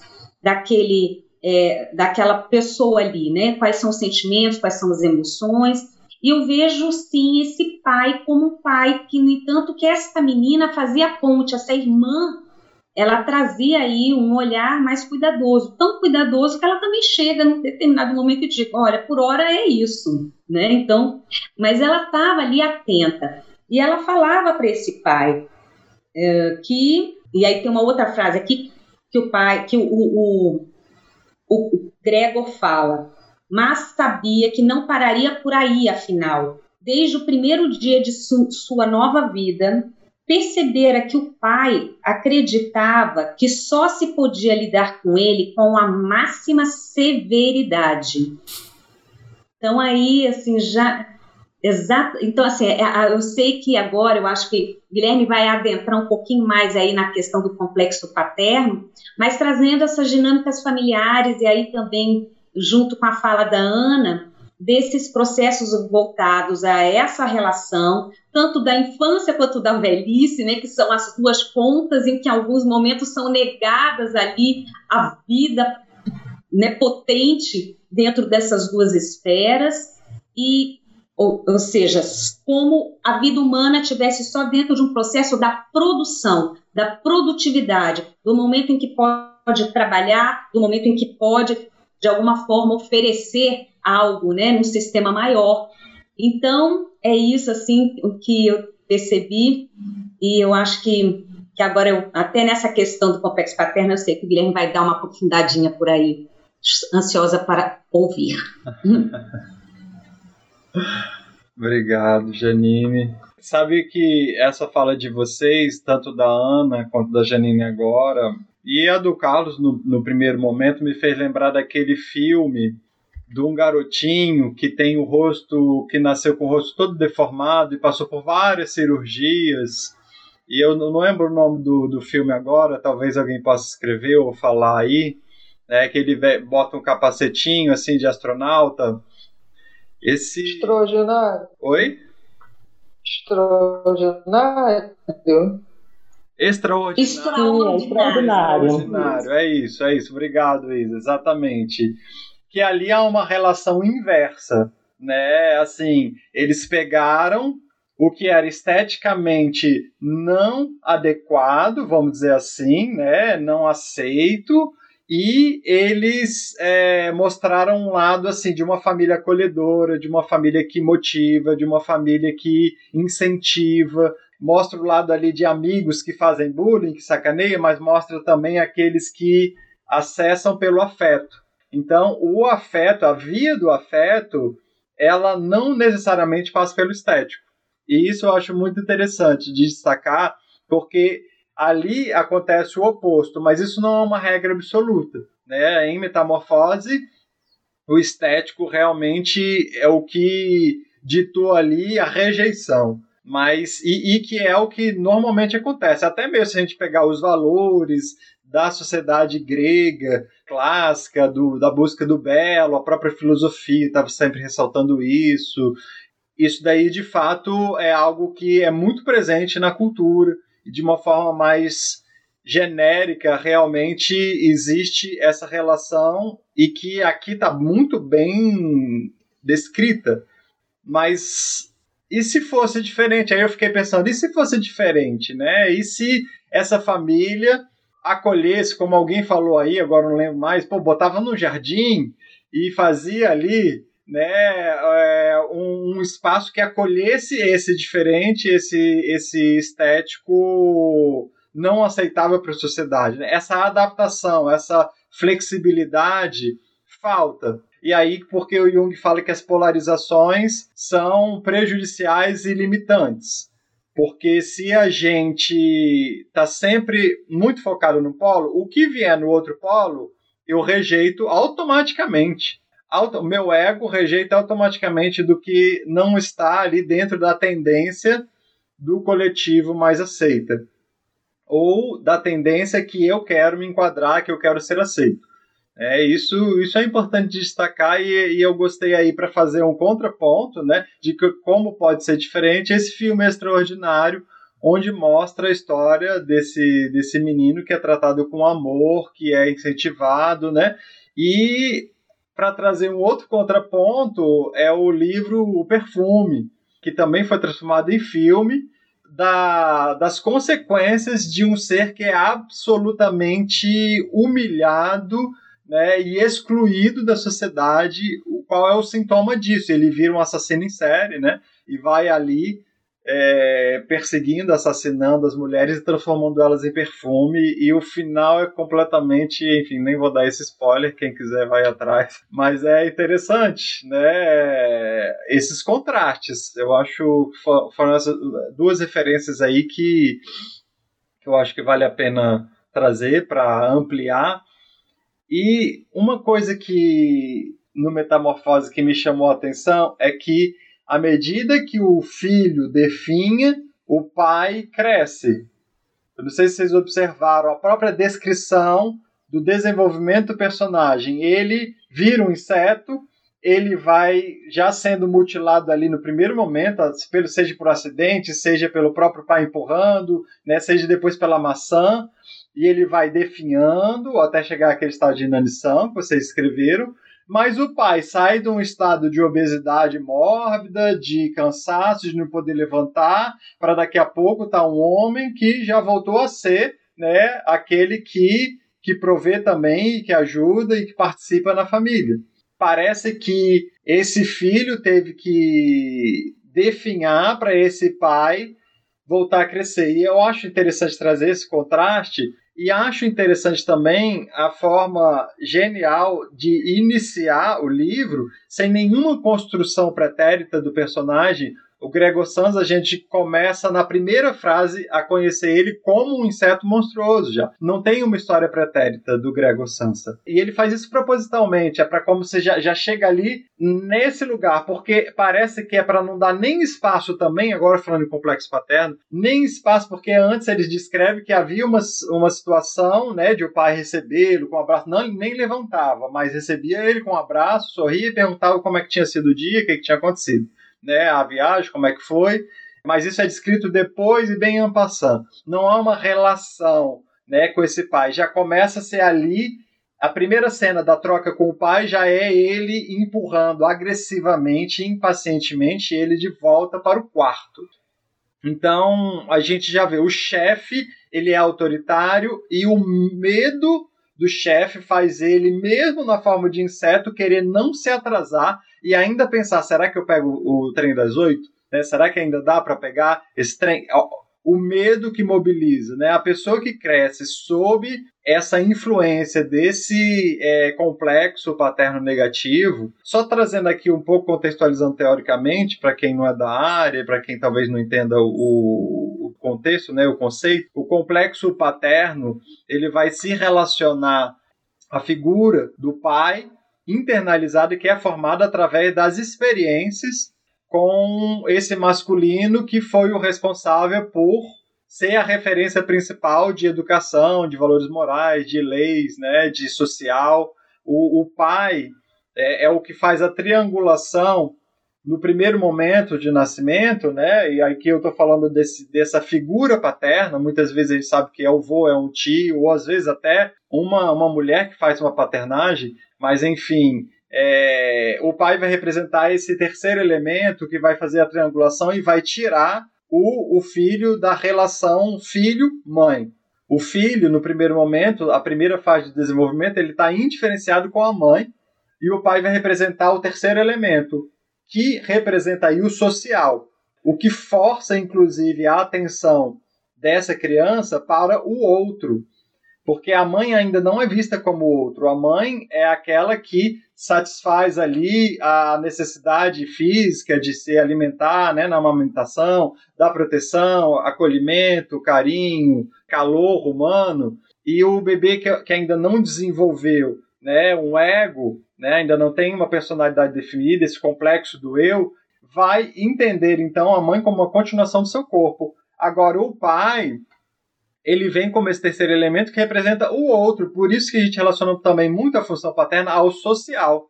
E a relação social que eu tenho que estabelecer. E como é que esse outro me trata? Né? Se esse outro, desde os primeiros momentos, ele é rígido, ele é agressivo, ele é autoritário, como foi o caso da vida do autor, né, do Kafka, do Franz Kafka. Tem, uma, tem um livro que, na verdade, não era um livro, era de fato uma carta, que ele escreve para o pai e que ele entrega para a mãe e fala: Olha, mãe, entrega para o meu pai. Que ele mesmo não tinha coragem de entregar para o pai, ele não tinha coragem de fazer esse enfrentamento, essa confrontação. O, o que normalmente é o que faz o filho superar o complexo paterno negativo, né? Ele não teve força para fazer esse movimento, entrega para a mãe. Olha aí, a gente já vê a relação, né, de dependência aí nesse complexo materno. A mãe é responsável, fica com essa responsabilidade de entregar essa carta. Ela lê a carta, acha chocante e fala: Não, meu filho, eu não vou entregar, não. Acho melhor a gente não fazer isso e ele nunca entrega, ele nunca encontra força para entregar. Mas nessa carta ele faz um exercício que, na verdade, inclusive no setting terapêutico, não só da psicologia analítica, mas de diversas abordagens, é um exercício bastante comum de escrever uma carta ao pai, escrever uma carta à mãe, falando tudo o que gostaria de ser dito, né? principalmente quando tem muitas questões mal resolvidas. E ele não dá vazão a isso, isso fica só no mundo interno dele e no mundo da mãe, o Franz Kafka. E isso fica compensatoriamente se repetindo em todos os livros dele, todos os contos dele, tudo que ele produz sofre uma influência enorme desse complexo paterno negativo, né? E negativo aí no sentido não necessariamente mal, mas de ausente, né? A ausência desse pai que foi um pai que direcionou, que apoiou, que favoreceu ele nas qualidades e não exaltou é, os defeitos. Né? Esse seria um pai positivo, um pai que estaria presente na sua função paterna. O complexo paterno negativo é aquele que, além de ser ausente nas funções que poderiam promover um crescimento e o desenvolvimento psicossaudável desse indivíduo, ele ainda foi agiu de forma autoritária. Né? Existe na, na carta ao pai, o, o Kafka descreve uma situação onde ele, é, ele pede um copo d'água para o pai, às vezes até como criança, fazendo birra mesmo, né? como criança gosta de fazer, um pouco ali folgadinho. Aí o pai chega, acha aquilo absurdo, pega a criança, bota para fora de casa no inverno e deixa ele passar uma noite ali no escuro, no frio. Olha só a, o paralelo que a gente pode passar dessa cena, se a gente imaginar o que passa no psiquismo de uma criança que foi que foi pegou esse pai gigante, né? Como muitas vezes ele coloca na metamorfose, o, o pai grande destaca aí o, o, o, tamanho, né? Ele defiando e esse pai crescendo. Ele pega e coloca ali do lado de fora e, o que, e essa criança com frio à noite no escuro, exposta e vulnerável, né? A todos os, os sabores. Olha só como a gente pode traçar um paralelo com a cena desse quarto abandonado, escuro, frio, que não tem mais nem luz, porque a irmã já nem vai mais lá, já virou o depósito, o lugar do esquecido, do reprimido mesmo, né? Então, essa relação com esse pai, e aí vem esse pai naquele momento ali onde eles estavam tentando mobilizar os móveis e jogam e, o, e a mãe vê ele, se assusta e desmaia, e a irmã fica desesperada, e o pai chega nesse meio, e aí o pai imagina que ele atacou a mãe, né? E aí falou, sabia que isso é, ia acontecer mais cedo ou mais tarde, nós temos que ter uma atitude enérgica, e ele vai lá, então, e aí a, o desafio, o confronto com essa figura. E essa cena eu acho eu queria até ler umas partes, porque essa cena ela é muito forte e a, li a literatura ela pode ajudar a ilustrar. Ah, ele gritou logo ao entrar num tom furioso e exultante ao mesmo tempo. Gregor afastou a cabeça da porta e a ergueu em direção ao pai. Para dizer a verdade, não foi assim que tinha imaginado o pai. Nos últimos tempos, porém, por causa da novidade do rastejamento, tinha deixado de se ocupar como antes dos acontecimentos do resto da casa, embora tivesse de estar preparado para encontrar certas alterações. Apesar disso, esse seria o mesmo pai? Aquele homem que, no passado, ficava enterrado na cama quando Gregor saía para uma viagem que o recepcionava nas noites de seu regresso de pijama, na cadeira de braços, que não estava em condições de se levantar, mas que apenas erguia a mão como sinal de sua alegria, e que nos raros passeios conjuntos, em alguns domingos do ano e nos feriados mais sagrados, caminhava entre Gregor e a mãe. O pai que está entre né, o filho e a mãe. Olha que interessante essa imagem que por si só já andavam devagar, ainda mais devagar, enrolado em seu velho sobretudo, movendo-se com a bengala, sempre apoiada com cuidado. E quando queria dizer alguma coisa, quase sempre ficava imóvel, quieto e reunia seus acompanhantes em volta de si. Agora, porém, sua postura estava bastante boa, vestido num alinhado uniforme azul com botões dourados, como os funcionários dos bancos o fazem.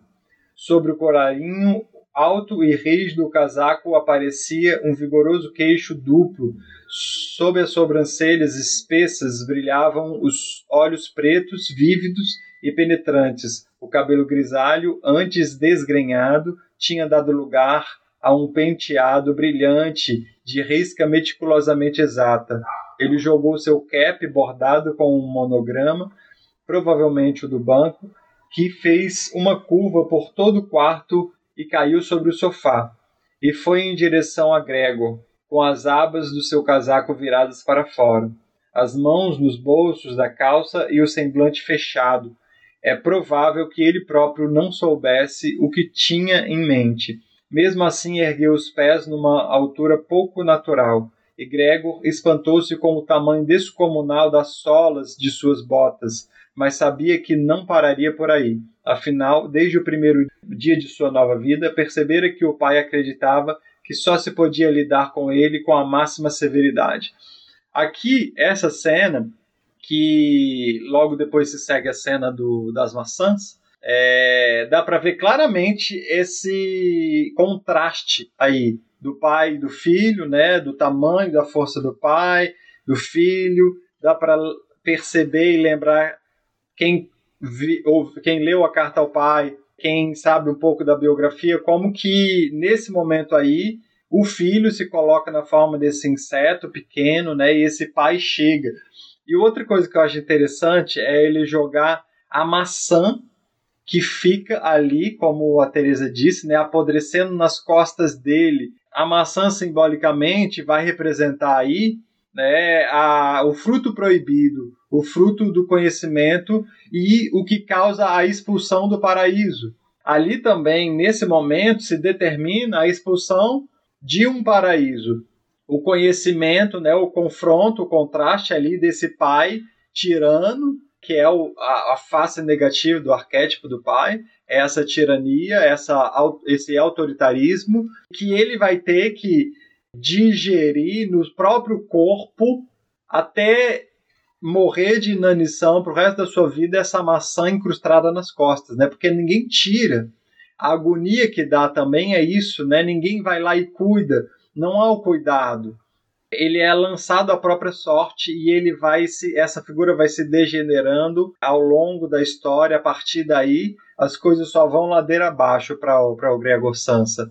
Essa é a leitura que eu queria trazer aí, tanto fazendo um paralelo como a gente fez, né, tanto na, Vila do Milan, na vida do Milan Kundera, que foi o último na Insustentável Leveza do Ser, do Hermann Hesse, quando a gente falou sobre a vida dele como ele mesmo falava que ele escrevia e a, e a escrita dele era terapêutica porque ele ia ali de alguma maneira compensando as questões internas dele nos personagens que ele criava, e a gente viu isso claramente no, no Tratado do Lobo da Steppe, que é onde ele reconhece diversos aspectos ali, e depois aquilo ali ao longo do, do livro Lobo da Steppe, ele vai trabalhando essas questões.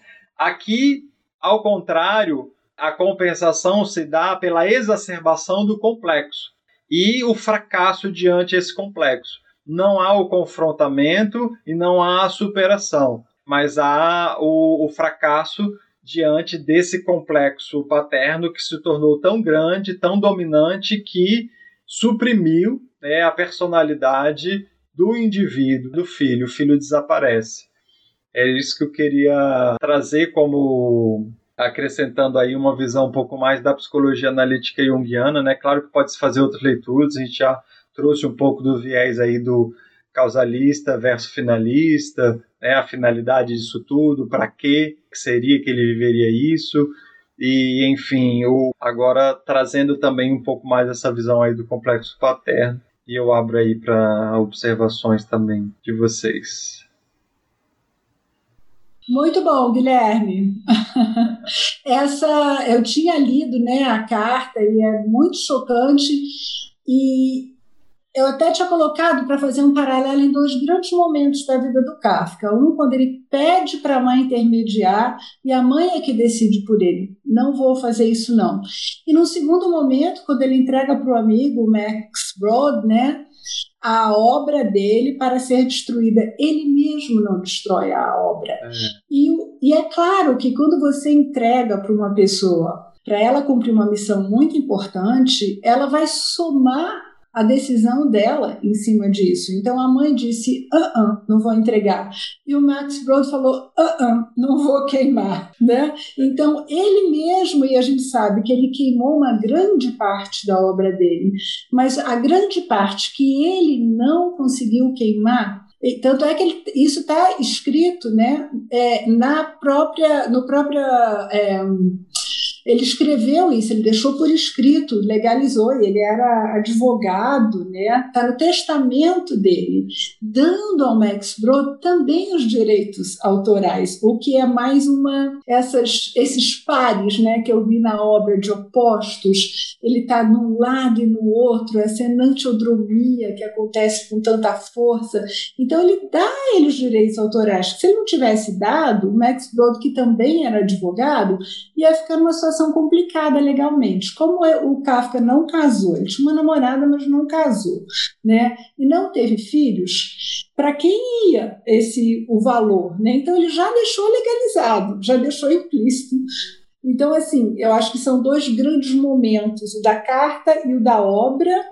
E algo importante que é comentadíssimo é o início da obra, é um dos inícios, em termos da literatura, mais impactantes, né?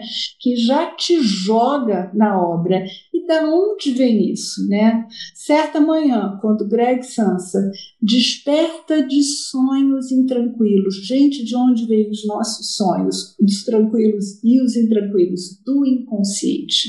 Então ele já começa colocando diretamente que a história com esse homem metamorfoseado foi feito a partir da matéria-prima sonhos intranquilos que veio do inconsciente. E aí, de novo, esse conceito da enantiodromia do Jung, né, quando você está unilateralizado, cuidado, que o outro lado pode vir e te arrebatar. E ele foi arrebatado.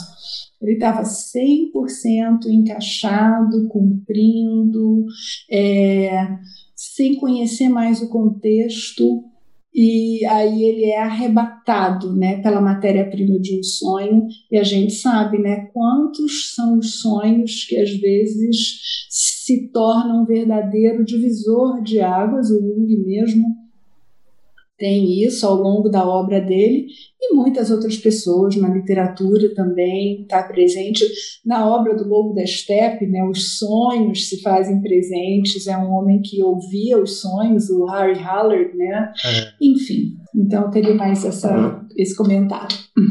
É, exatamente, né? Aí a gente vê, se a gente contrastar a postura do Harry Haller, por exemplo, com Gregor Sansa, um é tomado, né? Já acorda do pesadelo, uma visão pode até ser essa, né? Ele já ele nunca acordou, né? Os sonhos intranquilos se manifestaram, aquilo é o próprio pesadelo que mostra toda a situação dele, né? Essa poderia ser uma leitura, né? Já que a gente está falando aí do gênero fantástico, do gênero que trata com o absurdo, né? Que tudo é possível e ao mesmo tempo é tudo é aceitável. Eu fiquei pensando nisso assim talvez poderia ser como se tudo fosse um sonho, tudo fosse um pesadelo, né? Tudo fosse como muitas vezes os sonhos literalmente fazem, eles transformam em metáfora uma situação que a gente está vivendo para chocar a gente, né? E aí a gente entende isso como um pesadelo mesmo, porque como a Von Franz gosta de falar, o pesadelo era um eletrochoque na alma, né? O self chacoalhando a gente e falando: "Ó, oh, presta atenção nisso" é preciso fazer algo em relação a isso. Então é uma visão que eu acho interessante de, de propor, né, como exercício imaginativo, e ao mesmo tempo, como você traz aí, né, o contraste com Harry Haller, aquele que olhou para os sonhos e, e no final ele termina re, se reafirmando, né? Tudo bem, eu fracassei aqui, no, no último tribunal, né? Mas eu vou voltar e vou voltar quantas vezes for preciso e fazer diferente cada vez que eu voltar. E aí ele entra no processo, né? E ele, e ele faz. Já, e que parece que o Herman Hesse fez também na vida dele. E aí o contraste com o Franz Kafka e o Gregor Sans, Sansa, que de alguma forma foi sendo devorado, consumido e morreu de inanição tanto a barata, o inseto monstruoso do romance, quanto o próprio Franz Kafka, que morre aos 41 anos, muito jovem. É, aí o, o, o, o Hermann Hesse morre com mais de 80 anos, ele entra, ele refaz a vida dele, de casamentos complicados, ele consegue né, encontrar um espaço de troca significativo já com uma terceira companheira, que era uma coisa muito criticada na época, e ele fala né, que o Lobo da Steppe foi mal entendido, que é para trazer esperança. Já o Kafka, que morreu com menos da metade de tempo de vida que o Herman Hesse teve, ele fala que esperança tem sim, mas que não é para nós. então, e ele, ele veio desse não lugar, né? Era desse império, como você falou no início, que aí virou a Tchecoslováquia, e de uma minoria né, de judeus que falavam alemão. Então, essa coisa do espaço de expressão está restrito nesse grupo no qual ele nasceu, nessa família aonde ele veio, e ter morrido aos 40 anos, aos 41 anos de inanição. Então, também tem essa expansão maior né, por parte do Herman Hesse, que é interessante. E isso que você falou, Guilherme, que será que é tudo um sonho? Ele questiona isso, como o Gregor, né? Ele fala, ai, vou dormir mais um pouco. Ele quer acordar no outro estado, vou dormir mais um pouco. Uma pessoa precisa ter o um descanso dela. Cacheiro viajante não descansa direito. Vou ficar aqui na cama e isso passa. E ele volta a dormir mas fala, ah, ah, é isso mesmo. É esse ventre abaulado, essas costas duras, essas perninhas que você não sabe o que fazer delas ainda. Ele não consegue despertar, né, como ele a princípio deseja. Sim, sim. E essa questão da ação, como você destacou, né, eu tinha falado antes, você ressaltou assim, ele entrega a carta que ele tinha que entregar para o pai, porque é um, num processo psicológico, de desenvolvimento psíquico, né, o, o, confrontar essas imago materna e paterna, elas são o que o Joseph Campbell vai destacar muito bem em, na jornada do herói, quando ele fala do herói de mil faces, né, como o estágio ali do dragão, eu tenho que enfrentar esse pai, eu tenho que superar essa imagem desse pai, porque aí eu me torno indivíduo, né? E aí a gente tem Édipo como uma referência que depois, assim, Sófocles, quando vai trazer a trilogia com Antígona e Édipo em Colono, ele, ele vai fazer o caminho de superação também. Não fica só na questão do mata o pai e casa com a mãe. Ele, ele se cega, né? a mãe morre, ele peregrina, ele se torna o velho sábio no final da vida. Sófocles dá continuidade a, a, a, ao personagem de Édipo. Né? E, uhum. e nesse sentido, o Gregor Sansa ele não confronta.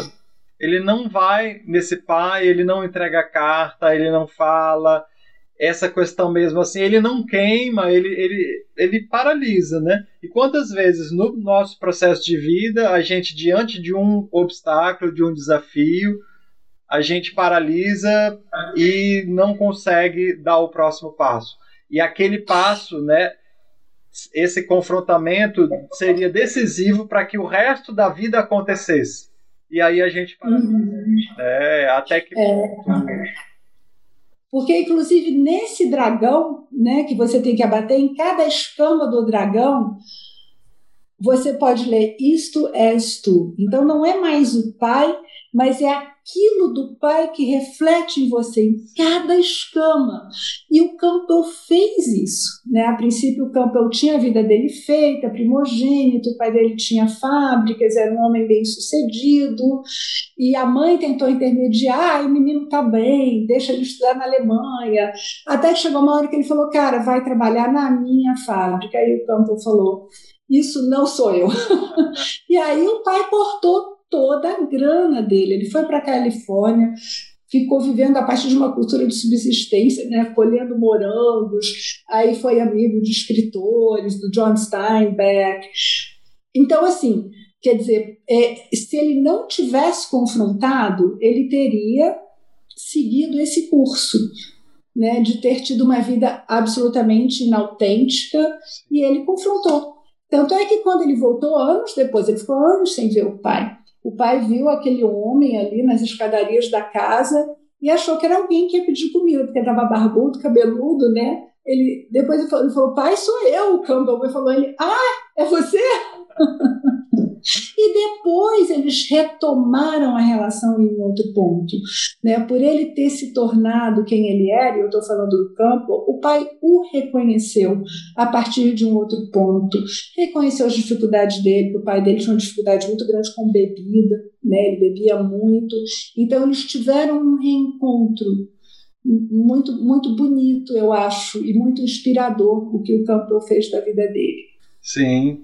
E aí, um livro que vai falar bastante, de novo trazendo James Hollis, né, é o Sob a Sombra de Saturno, que vai falar ah, das emoções com o pai, da necessidade que hoje nós temos né, de ritos de passagem, porque a nossa sociedade está carente de ritos de passagem, a nossa sociedade está carente de velhos sábios, né, e isso gera cada vez mais Gregor Sansas, né, vamos dizer assim, cada vez mais é, pessoas que não conseguem fazer essa transição e cada vez mais pais despreparados também o Avon France, quando ela vai trazer a, o Pura Eternos, ela fala, naquele momento, inclusive, era ainda bem menos do que hoje, mas ela já fala dessa tendência da puerização, né, que hoje a gente está na era do puer. Ninguém, eh, o Senex não tem espaço, não tem lugar na nossa sociedade porque ninguém chega ao Senex, na verdade. Né? Então, fica ainda identificado com o Puer. E claro que eu estou faz, fazendo uma análise mais genérica, né? tem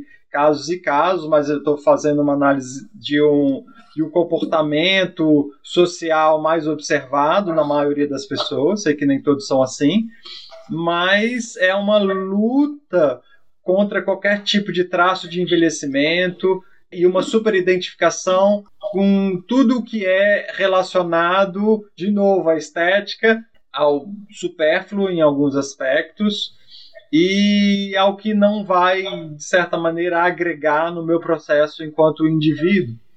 E isso prende nessa figura do Puer, e o Puer também é esse que não consegue enfrentar né, o pai. O Puer é aquele que fica eternamente ligado à mãe tem uma parte no, no conto do, do Peter Pan, que é um grande símbolo disso, né? Que ele vai lutar contra o, o Capitão Gancho. E o Capitão Gancho ele faz um contrato com ele. Ele fala assim: Olha, tudo bem, eu luto com você, mas para você lutar comigo você vai ter que me prometer que você não pode voar. E ele aceita. E aí eles vão lutar com a espada, mas ele não, não voa né? Porque a maior habilidade do Peter Pan é voar. Só que o voar é o se deslocar da realidade, é ir para um plano também aonde as coisas são imateriais, né? É uma eterna sublimação, mas sem uma coagulácio. Fica-se eternamente fugindo. E esse confronto aí com o Capitão Gancho, que também é a figura do pai, e que é necessário ser enfrentado e que é necessário ser superado, né? E, e, essa parte eu acho muito rica, muito interessante. Você não pode voar e ele aceita e eles, e eles lutam. E aí tem o crocodilo lá que engoliu o relógio, que é o tempo que está sempre atrás e que é o que o Poer está sempre fugindo também do tempo, porque o tempo vai inexoravelmente trazer o confronto com a velhice. E hoje é tão forte isso que até o paradigma da ciência quer negar a velhice e negar a morte. É interessante isso, que é uma das coisas que a gente tem certeza e, e, se diz bastante isso, né, sobre esse paradigma. O que, nós, o que nós temos certeza é que nós vamos envelhecer e nós vamos morrer. E hoje você vê cada vez mais cientistas querendo lutar contra isso. E isso é muito bem destacado naqueles nos livros do Yuval Harari, né? E ele traz o Homo Deus, né? O Homo Deus. Agora o homem é Deus. E ali ele já fala de vários experimentos e experiências que a ciência quebra assim, não vamos mais morrer, não vamos mais envelhecer, vamos achar um antídoto contra a velhice. É, olha, que arquétipo é esse que o homem está sucumbindo, né? Acho interessante, acho que tem tudo a ver com essa leitura que a Von Franz já fazia há décadas atrás, né, da poerização, de uma forma mais coletiva, né? O, a psicanálise faz uma visão clara de que o, estamos numa era narcísica, né? Do, do eu do meu desejo, das minhas vontades e, e do não enxergar o outro, mas eu só cresço também em contato com o outro, então gera-se um paradoxo. Muitas reflexões a partir desse momento. Eu acho que a gente já está ampliando um pouco, saindo um pouco, mas enfim, Queria ouvir um pouco mais de vocês sobre outras leituras e outras percepções. Ô, Guilherme. Diga, Nilo. Eu sou novato aqui nesse, nesse grupo, não sei se novato tem direito também de se manifestar. todo mundo tem direito, é que tá tão legal, vocês já estão num grau de abstração tão rico aí que eu, eu ainda estou ainda no, no Gregório Sansa, né? Mas é só uma observação. Primeiro que a Anísia que me convidou para participar, né? Hoje eu, eu realmente gostei por causa do, do Metamorfose, né? Porque eu, quando eu li a primeira vez, eu tinha mais ou menos a idade que eu imagino que o Gregório Sansa tem na história, né? Ali por volta dos 20 anos, né? E eu também li a Hermann Hesse, então era um tempo assim para mim de ler. Eu fazia teatro também, teatro amador, e a gente gostava de Ionesco, né? Eugênio Ionesco, Samuel Beckett também, teatro de absurdo. Então, fazia parte do meu universo, né? Mas no meu caso, eu, é, desde os 17 anos, com brigas bem, bem significativas com meu pai. Mas, de todo jeito, eu me identificava na época com o Gregório Sansa, sabe? Esse desconforto né, em relação ao trabalho, à família. E então, como me provocou, sabe? Falei, não, eu quero ver essa discussão, deve ser bem legal e realmente estou adorando, assim, maravilhoso. E foi muito bom rever o, o Metamorfose depois de todos esses anos, né? Então, eu percebi que naquela época eu tinha uma identificação muito grande com o personagem, o protagonista, e hoje já não foi assim, hoje já não foi tanto assim. Hoje já olhei mais pelo lado da família, da irmã, da, né, da, das pessoas, foi bem diferente. E, mas sempre me lembra esse livro, sempre me lembra aquela história do bode na sala, né? Depois que tira o bode, a família fica tão bem, tão feliz, tão mas de alguma forma transforma, né? Transforma a família, e aí as pessoas já estão trabalhando de volta, né? A irmã, né? Está fazendo lá um trabalho, um comércio, o pai volta também. Mas umas coisas só tópicas que eu observei, que eu quero comentar bem rápido, assim, da, dessa releitura, é que é, eu acho interessante que o personagem ele provoca na gente, como também no processo. Né? Na época também eu li o processo, eu nem lembro se eu consegui chegar até o fim, porque é uma leitura também sofrida, só que é longo, né? o processo é longo, né? não é um texto assim tão curto, é um texto longo. E é desse jeito também, é uma literatura de, muito descritiva, né? E ao mesmo tempo que ele é fantástico, a gente chamava na época isso de realismo fantástico, né? Ao estilo de Louis Buñuel, né? E de alguns cineastas da época. Que, que assim, esse período que ele escreveu isso é, é período do, do surrealismo também, né? Assim, um período forte do surrealismo, né? E foi o país dele que declarou a Primeira Guerra, né? o Império Austro-Húngaro, né? Alemanha e Império Austro-Húngaro, que praticamente iniciaram a Primeira Guerra. Né? Então, é, eu acho interessante algumas coisas que vocês falaram, mas, por exemplo, o livro não deixa claro se é uma centopeia, se é uma barata, né? Sempre a gente fica com o entendimento que é uma barata, mas uma barata não tem um monte de perninhas. Até onde eu sei, barata tem quatro perninhas. Eu sei disso porque eu trabalhei com a Lina Bobardi numa exposição em São Paulo, muitos anos atrás, na fábrica da Pompeia, sobre insetos. Era uma exposição sobre insetos e era dirigida às crianças, chamava Entreato para Crianças, né? Eu trabalhei na programação. E aí ela fez, por exemplo, um baratário na exposição. Ela conseguiu, com uma pessoa que era aficionada por baratas, né, montar um baratário dentro da exposição, montou um formigueiro. Ela conseguiu trazer e, e arrumar um formigueiro, assim, um aquário, para poder aproximar as crianças desses insetos que às vezes são um pouco assustadores, né? E, e aí eu, eu lembrei muito, sabe? Relendo agora, eu lembrei dessa experiência também é, com, com insetos. Eu também sempre tive uma infância de medo de insetos, tá? Então achei isso aí muito. me chamou a atenção, me lembrou isso, né?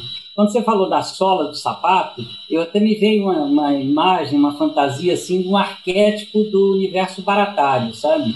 Sola de sapato deve ser uma coisa que para o universo assim arquetípico das baratas deve ser um negócio pavoroso mesmo quando ela vê aquela sola da barata, aquela Sim. sola de sapato.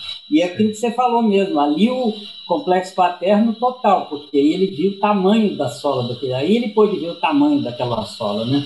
Sim. E outra coisa também que me chamou a atenção é que o, o, o, sobrenome dele, Sansa, é, encaixa bem com Kafka, né? Em consoantes e vogais, né? Isso daí na época já me chamava atenção. Quer dizer, é um livro que tem um tom autobiográfico, né? Sim. E o, e o, e o, e o Kafka, ele está exatamente com 29 anos, quer dizer, ele está. Você falou de Saturno, ele está. O Hollis, né? Ele está exatamente inteirando, fechando a, o retorno de Saturno, né? Então ele está realmente naquela fase que alguns complexos se tornam mais graves, mais acentuados, né? E provavelmente o paterno ali, com certeza, né? Então, é, mas acho legal assim no começo do livro o jeito como ele faz aquela reflexão da, assim, não adianta eu me, eu me, eu ficar nervoso, não adianta eu me agitar, eu tenho que me acalmar, né? assim, bem dentro daquela situação.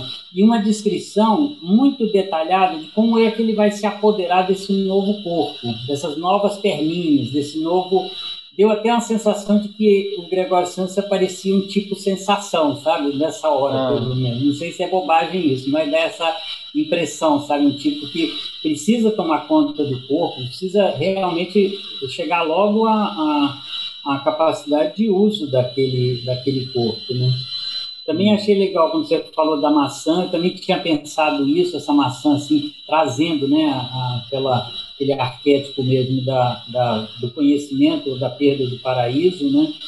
Porque ele morreu de inanição, mas antes de morrer, tem uma descrição da maçã, né? Que já está ali formando, inclusive, um, uma gosma, uma coisa meio mole, né? Assim, já, uma coisa que não, ele já não estava mais sentindo aquela maçã nas costas, mas ela estava ali estragando ele, né? além da, além da fome, né?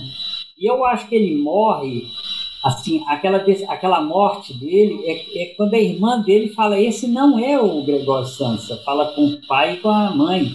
Esqueçam, esse não é mais o Gregório Sansa, nós temos que nos livrar disso, né?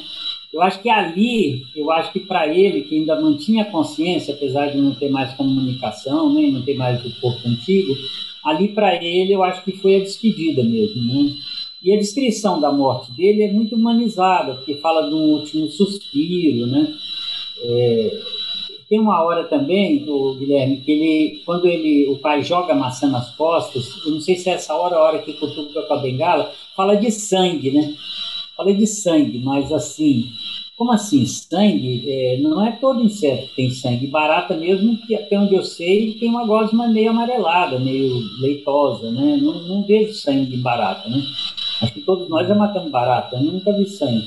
Então acho interessante ele falar de sangue essa hora também, que ele, que ele se machuca, né? Enfim, anotei outras coisas aqui, mas acho que o principal é, é isso, assim, que eu, que eu gostei muito, sabe, de ter relido isso. Eu sei que é uma leitura, a Ana Inês não está mais aí, é uma leitura, assim, angustiante, sabe? Mas para a época que eu li assim fazia todo sentido. A gente estava debaixo da ditadura entendeu? Sim. era um período assim tão obscuro ou mais até do que agora. E a gente realmente buscava na época literaturas que fizessem sentido assim para aquele momento de, de sofrimento que a gente estava atravessando sabe? Sim. no contexto né assim nacional né? Mas também um momento de contracultura né? De enfim, então eu quero ser bem grato aí pela essa oportunidade, viu, de participar dessa discussão hoje. Muito, muito legal para mim. Bem legal mesmo. Obrigado, Nili. Obrigado pela participação. Quem mais gostaria de. Luciana?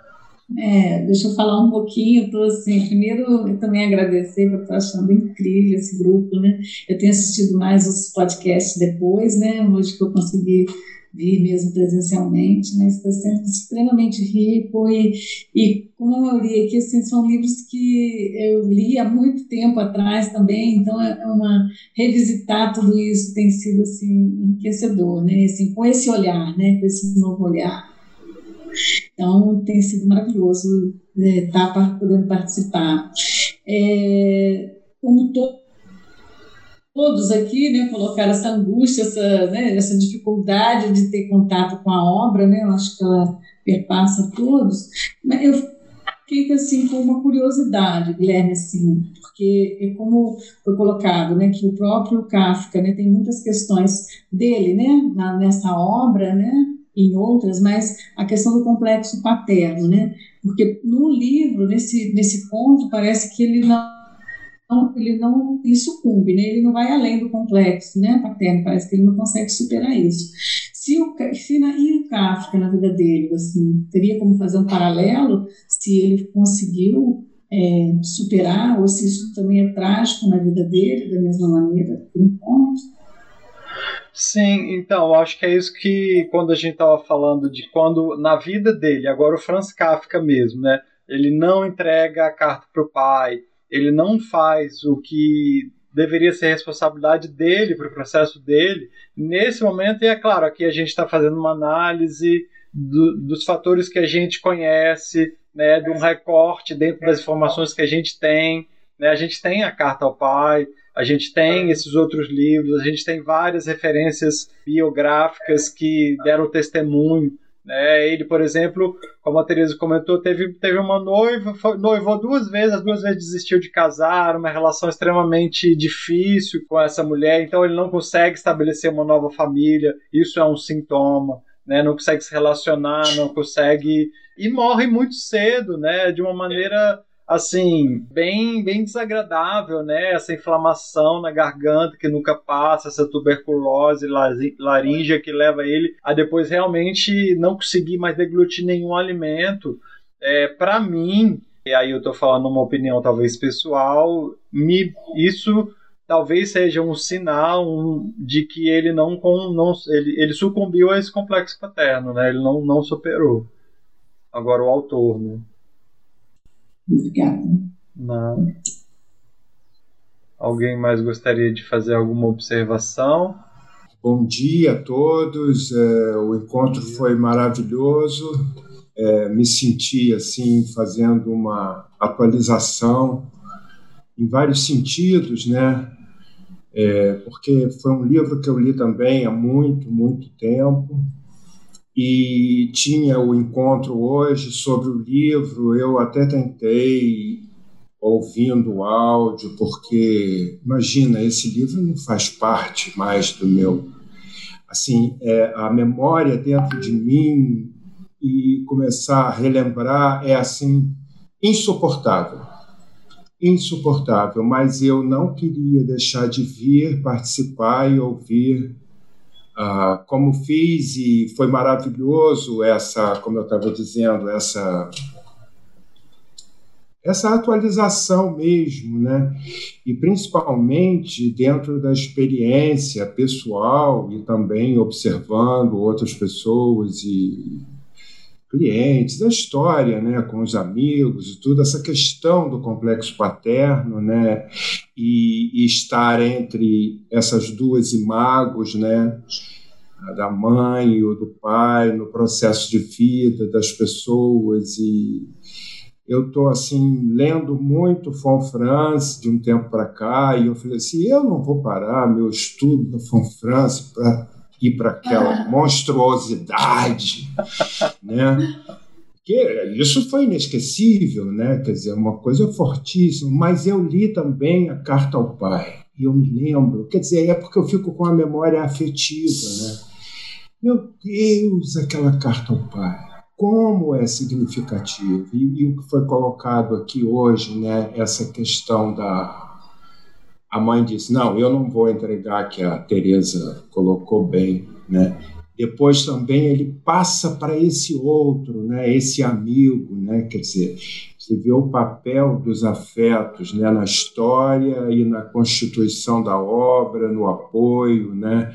e na regularização da, das coisas. Quer dizer, aquela família, né? aquela questão com a família. Né? Muito, muito forte.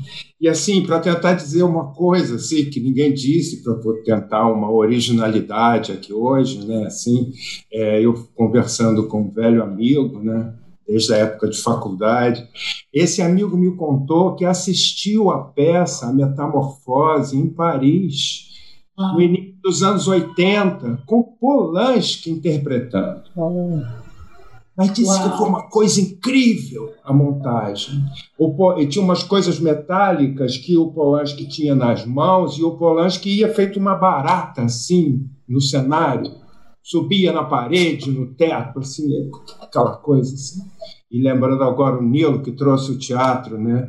Que foi no início da minha adolescência uma grande salvação na minha vida, né? Num momento crucial poder estar num grupo de teatro, né? E a partir dali comecei uma nova vida, apesar do que fazendo engenharia, né? Mas o teatro que me salvou dessa questão da engenharia, porque afinal de contas eu tinha que ter uma profissão que me rendesse dinheiro, né?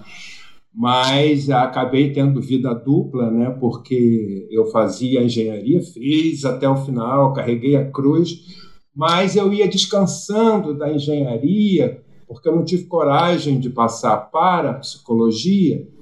E aí eu descobri a astrologia, né? que eu digo com maior orgulho hoje que a astrologia foi a minha psicologia.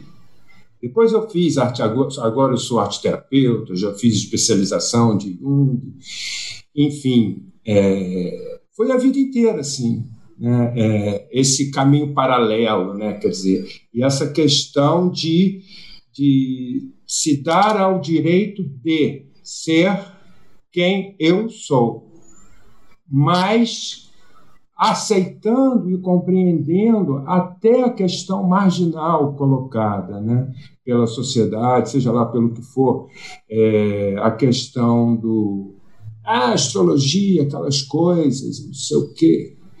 Mas eu fiz uma astrologia psicológica profunda, foi, foi, foi uma grande abertura de vida. Sempre eu tive ela assim como companheira assim no meu trajeto. Aprendi muita coisa. Então toda essa questão que foi colocada, eu tô e eu também vejo, ah, eu tô tô para e passo com, com a turma aqui da com a turma dos Jungianos, né? Quer dizer, a, a, as colocações, né? Todas elas, assim, muito, muito, muito rico, né? O encontro, marquei mais nada, né? toda, toda, tudo que foi colocado. O filme O Extraordinário e o Perfume, filmes maravilhosos. O Perfume é um filme clássico, maravilhoso. Realmente, quem não viu, eu acho que deve ver. É maravilhoso esse filme. O Extraordinário, sim, desses filmes mais contemporâneos, né? É, já é um outro padrão né, de cinema. Né?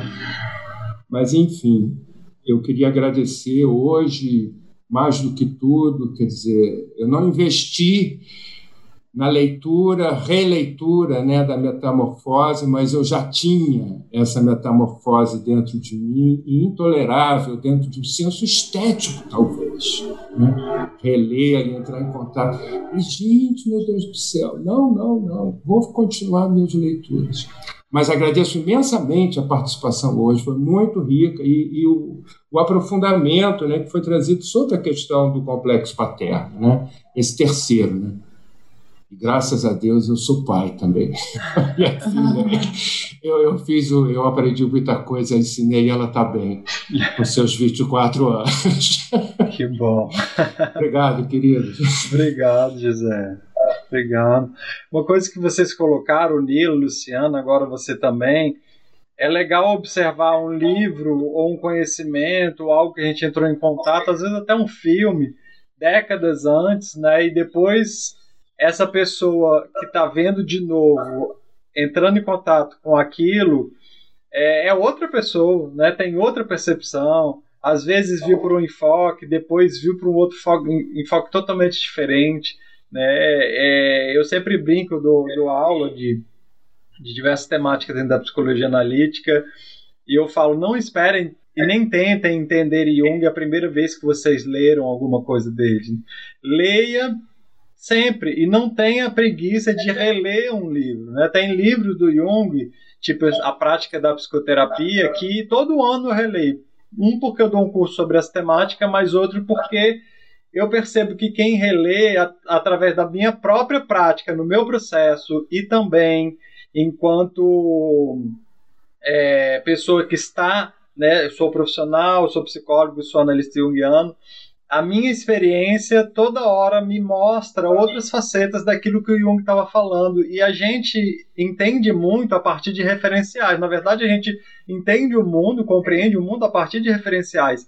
E às vezes a gente lê uma coisa muito jovem e não tinha um a gente tinha alguns referenciais para entender, fez uma leitura às vezes até mais superficial e aquilo ali serviu para a gente naquele momento, mas uma década depois, quando a gente vai ler, quando a gente vai ver, já é outra coisa que é totalmente diferente. O enfoque que eu vou dar, a visão que eu vou dar, né, como eu vou reagir àquele conteúdo, é, a partir de que faceta aquilo vai entrar em contato comigo. E esse livro, ele é fantástico, ainda mais quando a gente faz essa ampliação para o complexo paterno, para cada um se ver no seu complexo paterno, que está aí também relacionado a como eu lido com figuras de autoridade na minha vida, como que é, eu lido com o masculino na minha vida, de certa maneira também. Cada um pode se implicar e ver.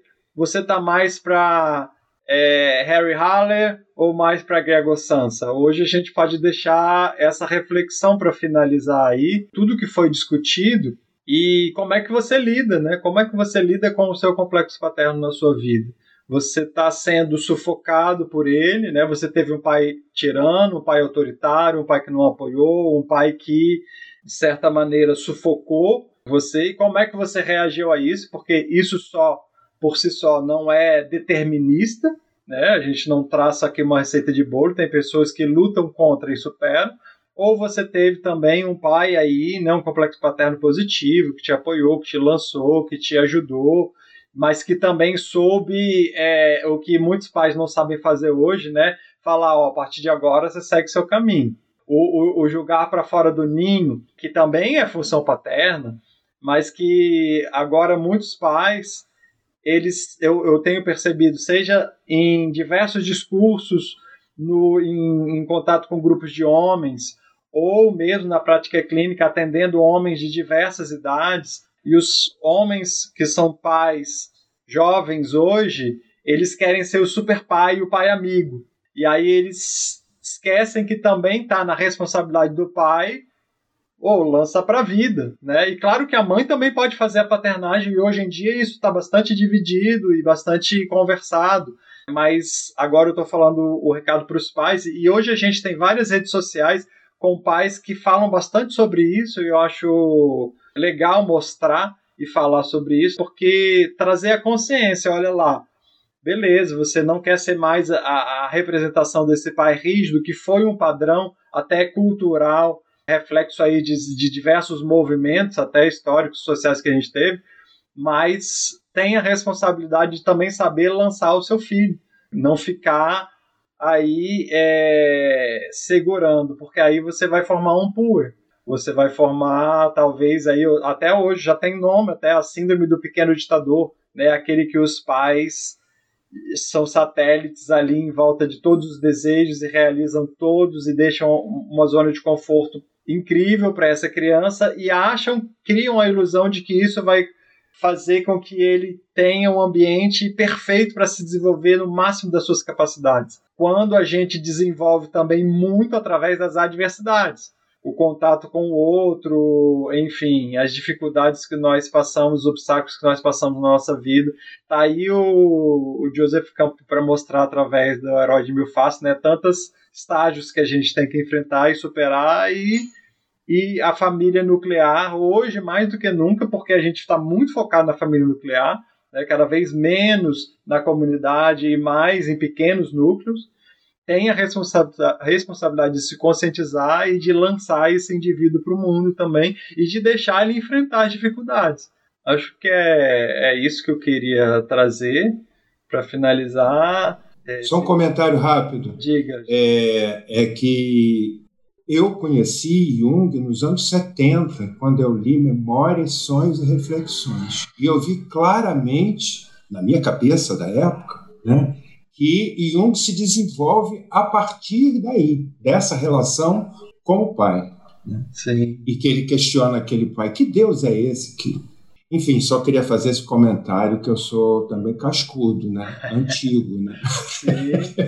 E no, no Resposta a Jó, eu acho que ele traz uma boa resolução desse complexo paterno dele. O Jung teve um complexo paterno bem complicado também, né? E, e ele fala um pouco sobre isso no Memórias e Reflexões. E eu acho que Resposta a Jó, que é, é como se o Jung se colocasse um pouco no lugar do Jó e fizesse vários questionamentos para o pai dele também, né? E ele até faz questão de botar no prefácio a resposta a Jó: esse não é um livro acadêmico, aqui eu quero ter liberdade para falar o que eu quiser, o que me vem à cabeça, o que eu penso, né? E ele está nesse questionamento desse pai maior, né? Desse pai Deus, né? E coloca ali Jó em, em em pé de, de igualdade com esse Deus. Eu acho muito interessante aí, pontos para refletir aí. Tereza? Vou ler, vou ler ainda, vou ler, vou ler. Esse eu não li. Recomendo, recomendo. É, em relação ao que você estava falando, nós temos uma prática semelhante, né, de dar aula e a do consultório também. Eu vejo que muitos pais hoje, para não repetirem o que eles viveram, foram desrespeitados, como foi, né? Então assim, como foi o Gregor, Sim. então assim, eu não, eu vou poupar os meus filhos, eles não serão desrespeitados, eles só serão elogiados, que é uma questão assim. Então, só falo para a criança quando ela faz uma coisa legal. Quando ela faz uma coisa que não foi boa, eu não toco no assunto, eu aguento, né? Porque o, meu, o limiar, a frustração dos meus pais era zero e o meu vai ser total. É de novo a sabedoria do Jung, da enantiodromia, é. e de um extremo para o outro. O pai rígido, né? Que não fala, não, filho, vai você pegar seu copo d'água. Ou, ah, ele está cansadinho, hoje eu dou o copo d'água. Não, vai ficar a noite inteira ao relento, no frio, para nunca mais me pedir um copo d'água. Esse é um extremo. O extremo oposto é, né, é, pegar sempre, você nunca pega para mim. Então, eu acho que eu vejo muito essa virada. Já que eu fui, especialmente essa geração que veio da ditadura, que fomos desrespeitados pelos pais, os pais eram autorizados dos a baterem, a espancarem, a submeterem os filhos a castigos horrorosos, né? A ditadura apoiava isso, a sociedade também batia muito na gente nesse sentido. Então agora essa geração fala: gente, meu filho não sofrerá, vou tirar qualquer tipo de infortúnio. Aí quando vai para a vida, vai muito despreparado. E uma coisa é desrespeitar, e outra coisa é colocar limite. Então, as duas coisas eu vejo que estão muito confusas no momento. Né? Em relação à resposta a Jó, é uma pérola, né? Quer dizer, o Jung entrou num estado febril. Ele escreveu numa tacada só esse é. livro e ele sabia que ele ia pagar um preço. Ele teve alguns amigos já na maturidade, como a Von France, né? A secretária dele falou: "Isso é herege, eu não posso datilografar. Deixa eu cortar os pedaços", né? Ele perdeu grandes amigos que não falaram falaram mais com ele depois de resposta a Jó. E o James Hillman, né, que estava lá em Zurich quando Jung faleceu, ele disse que a primeira coisa que o pastor falou é: aqui está um homem herege. Mas assim, se aquilo não saísse dele com o preço que ele teve que pagar, que metamorfose que ele pagaria, né?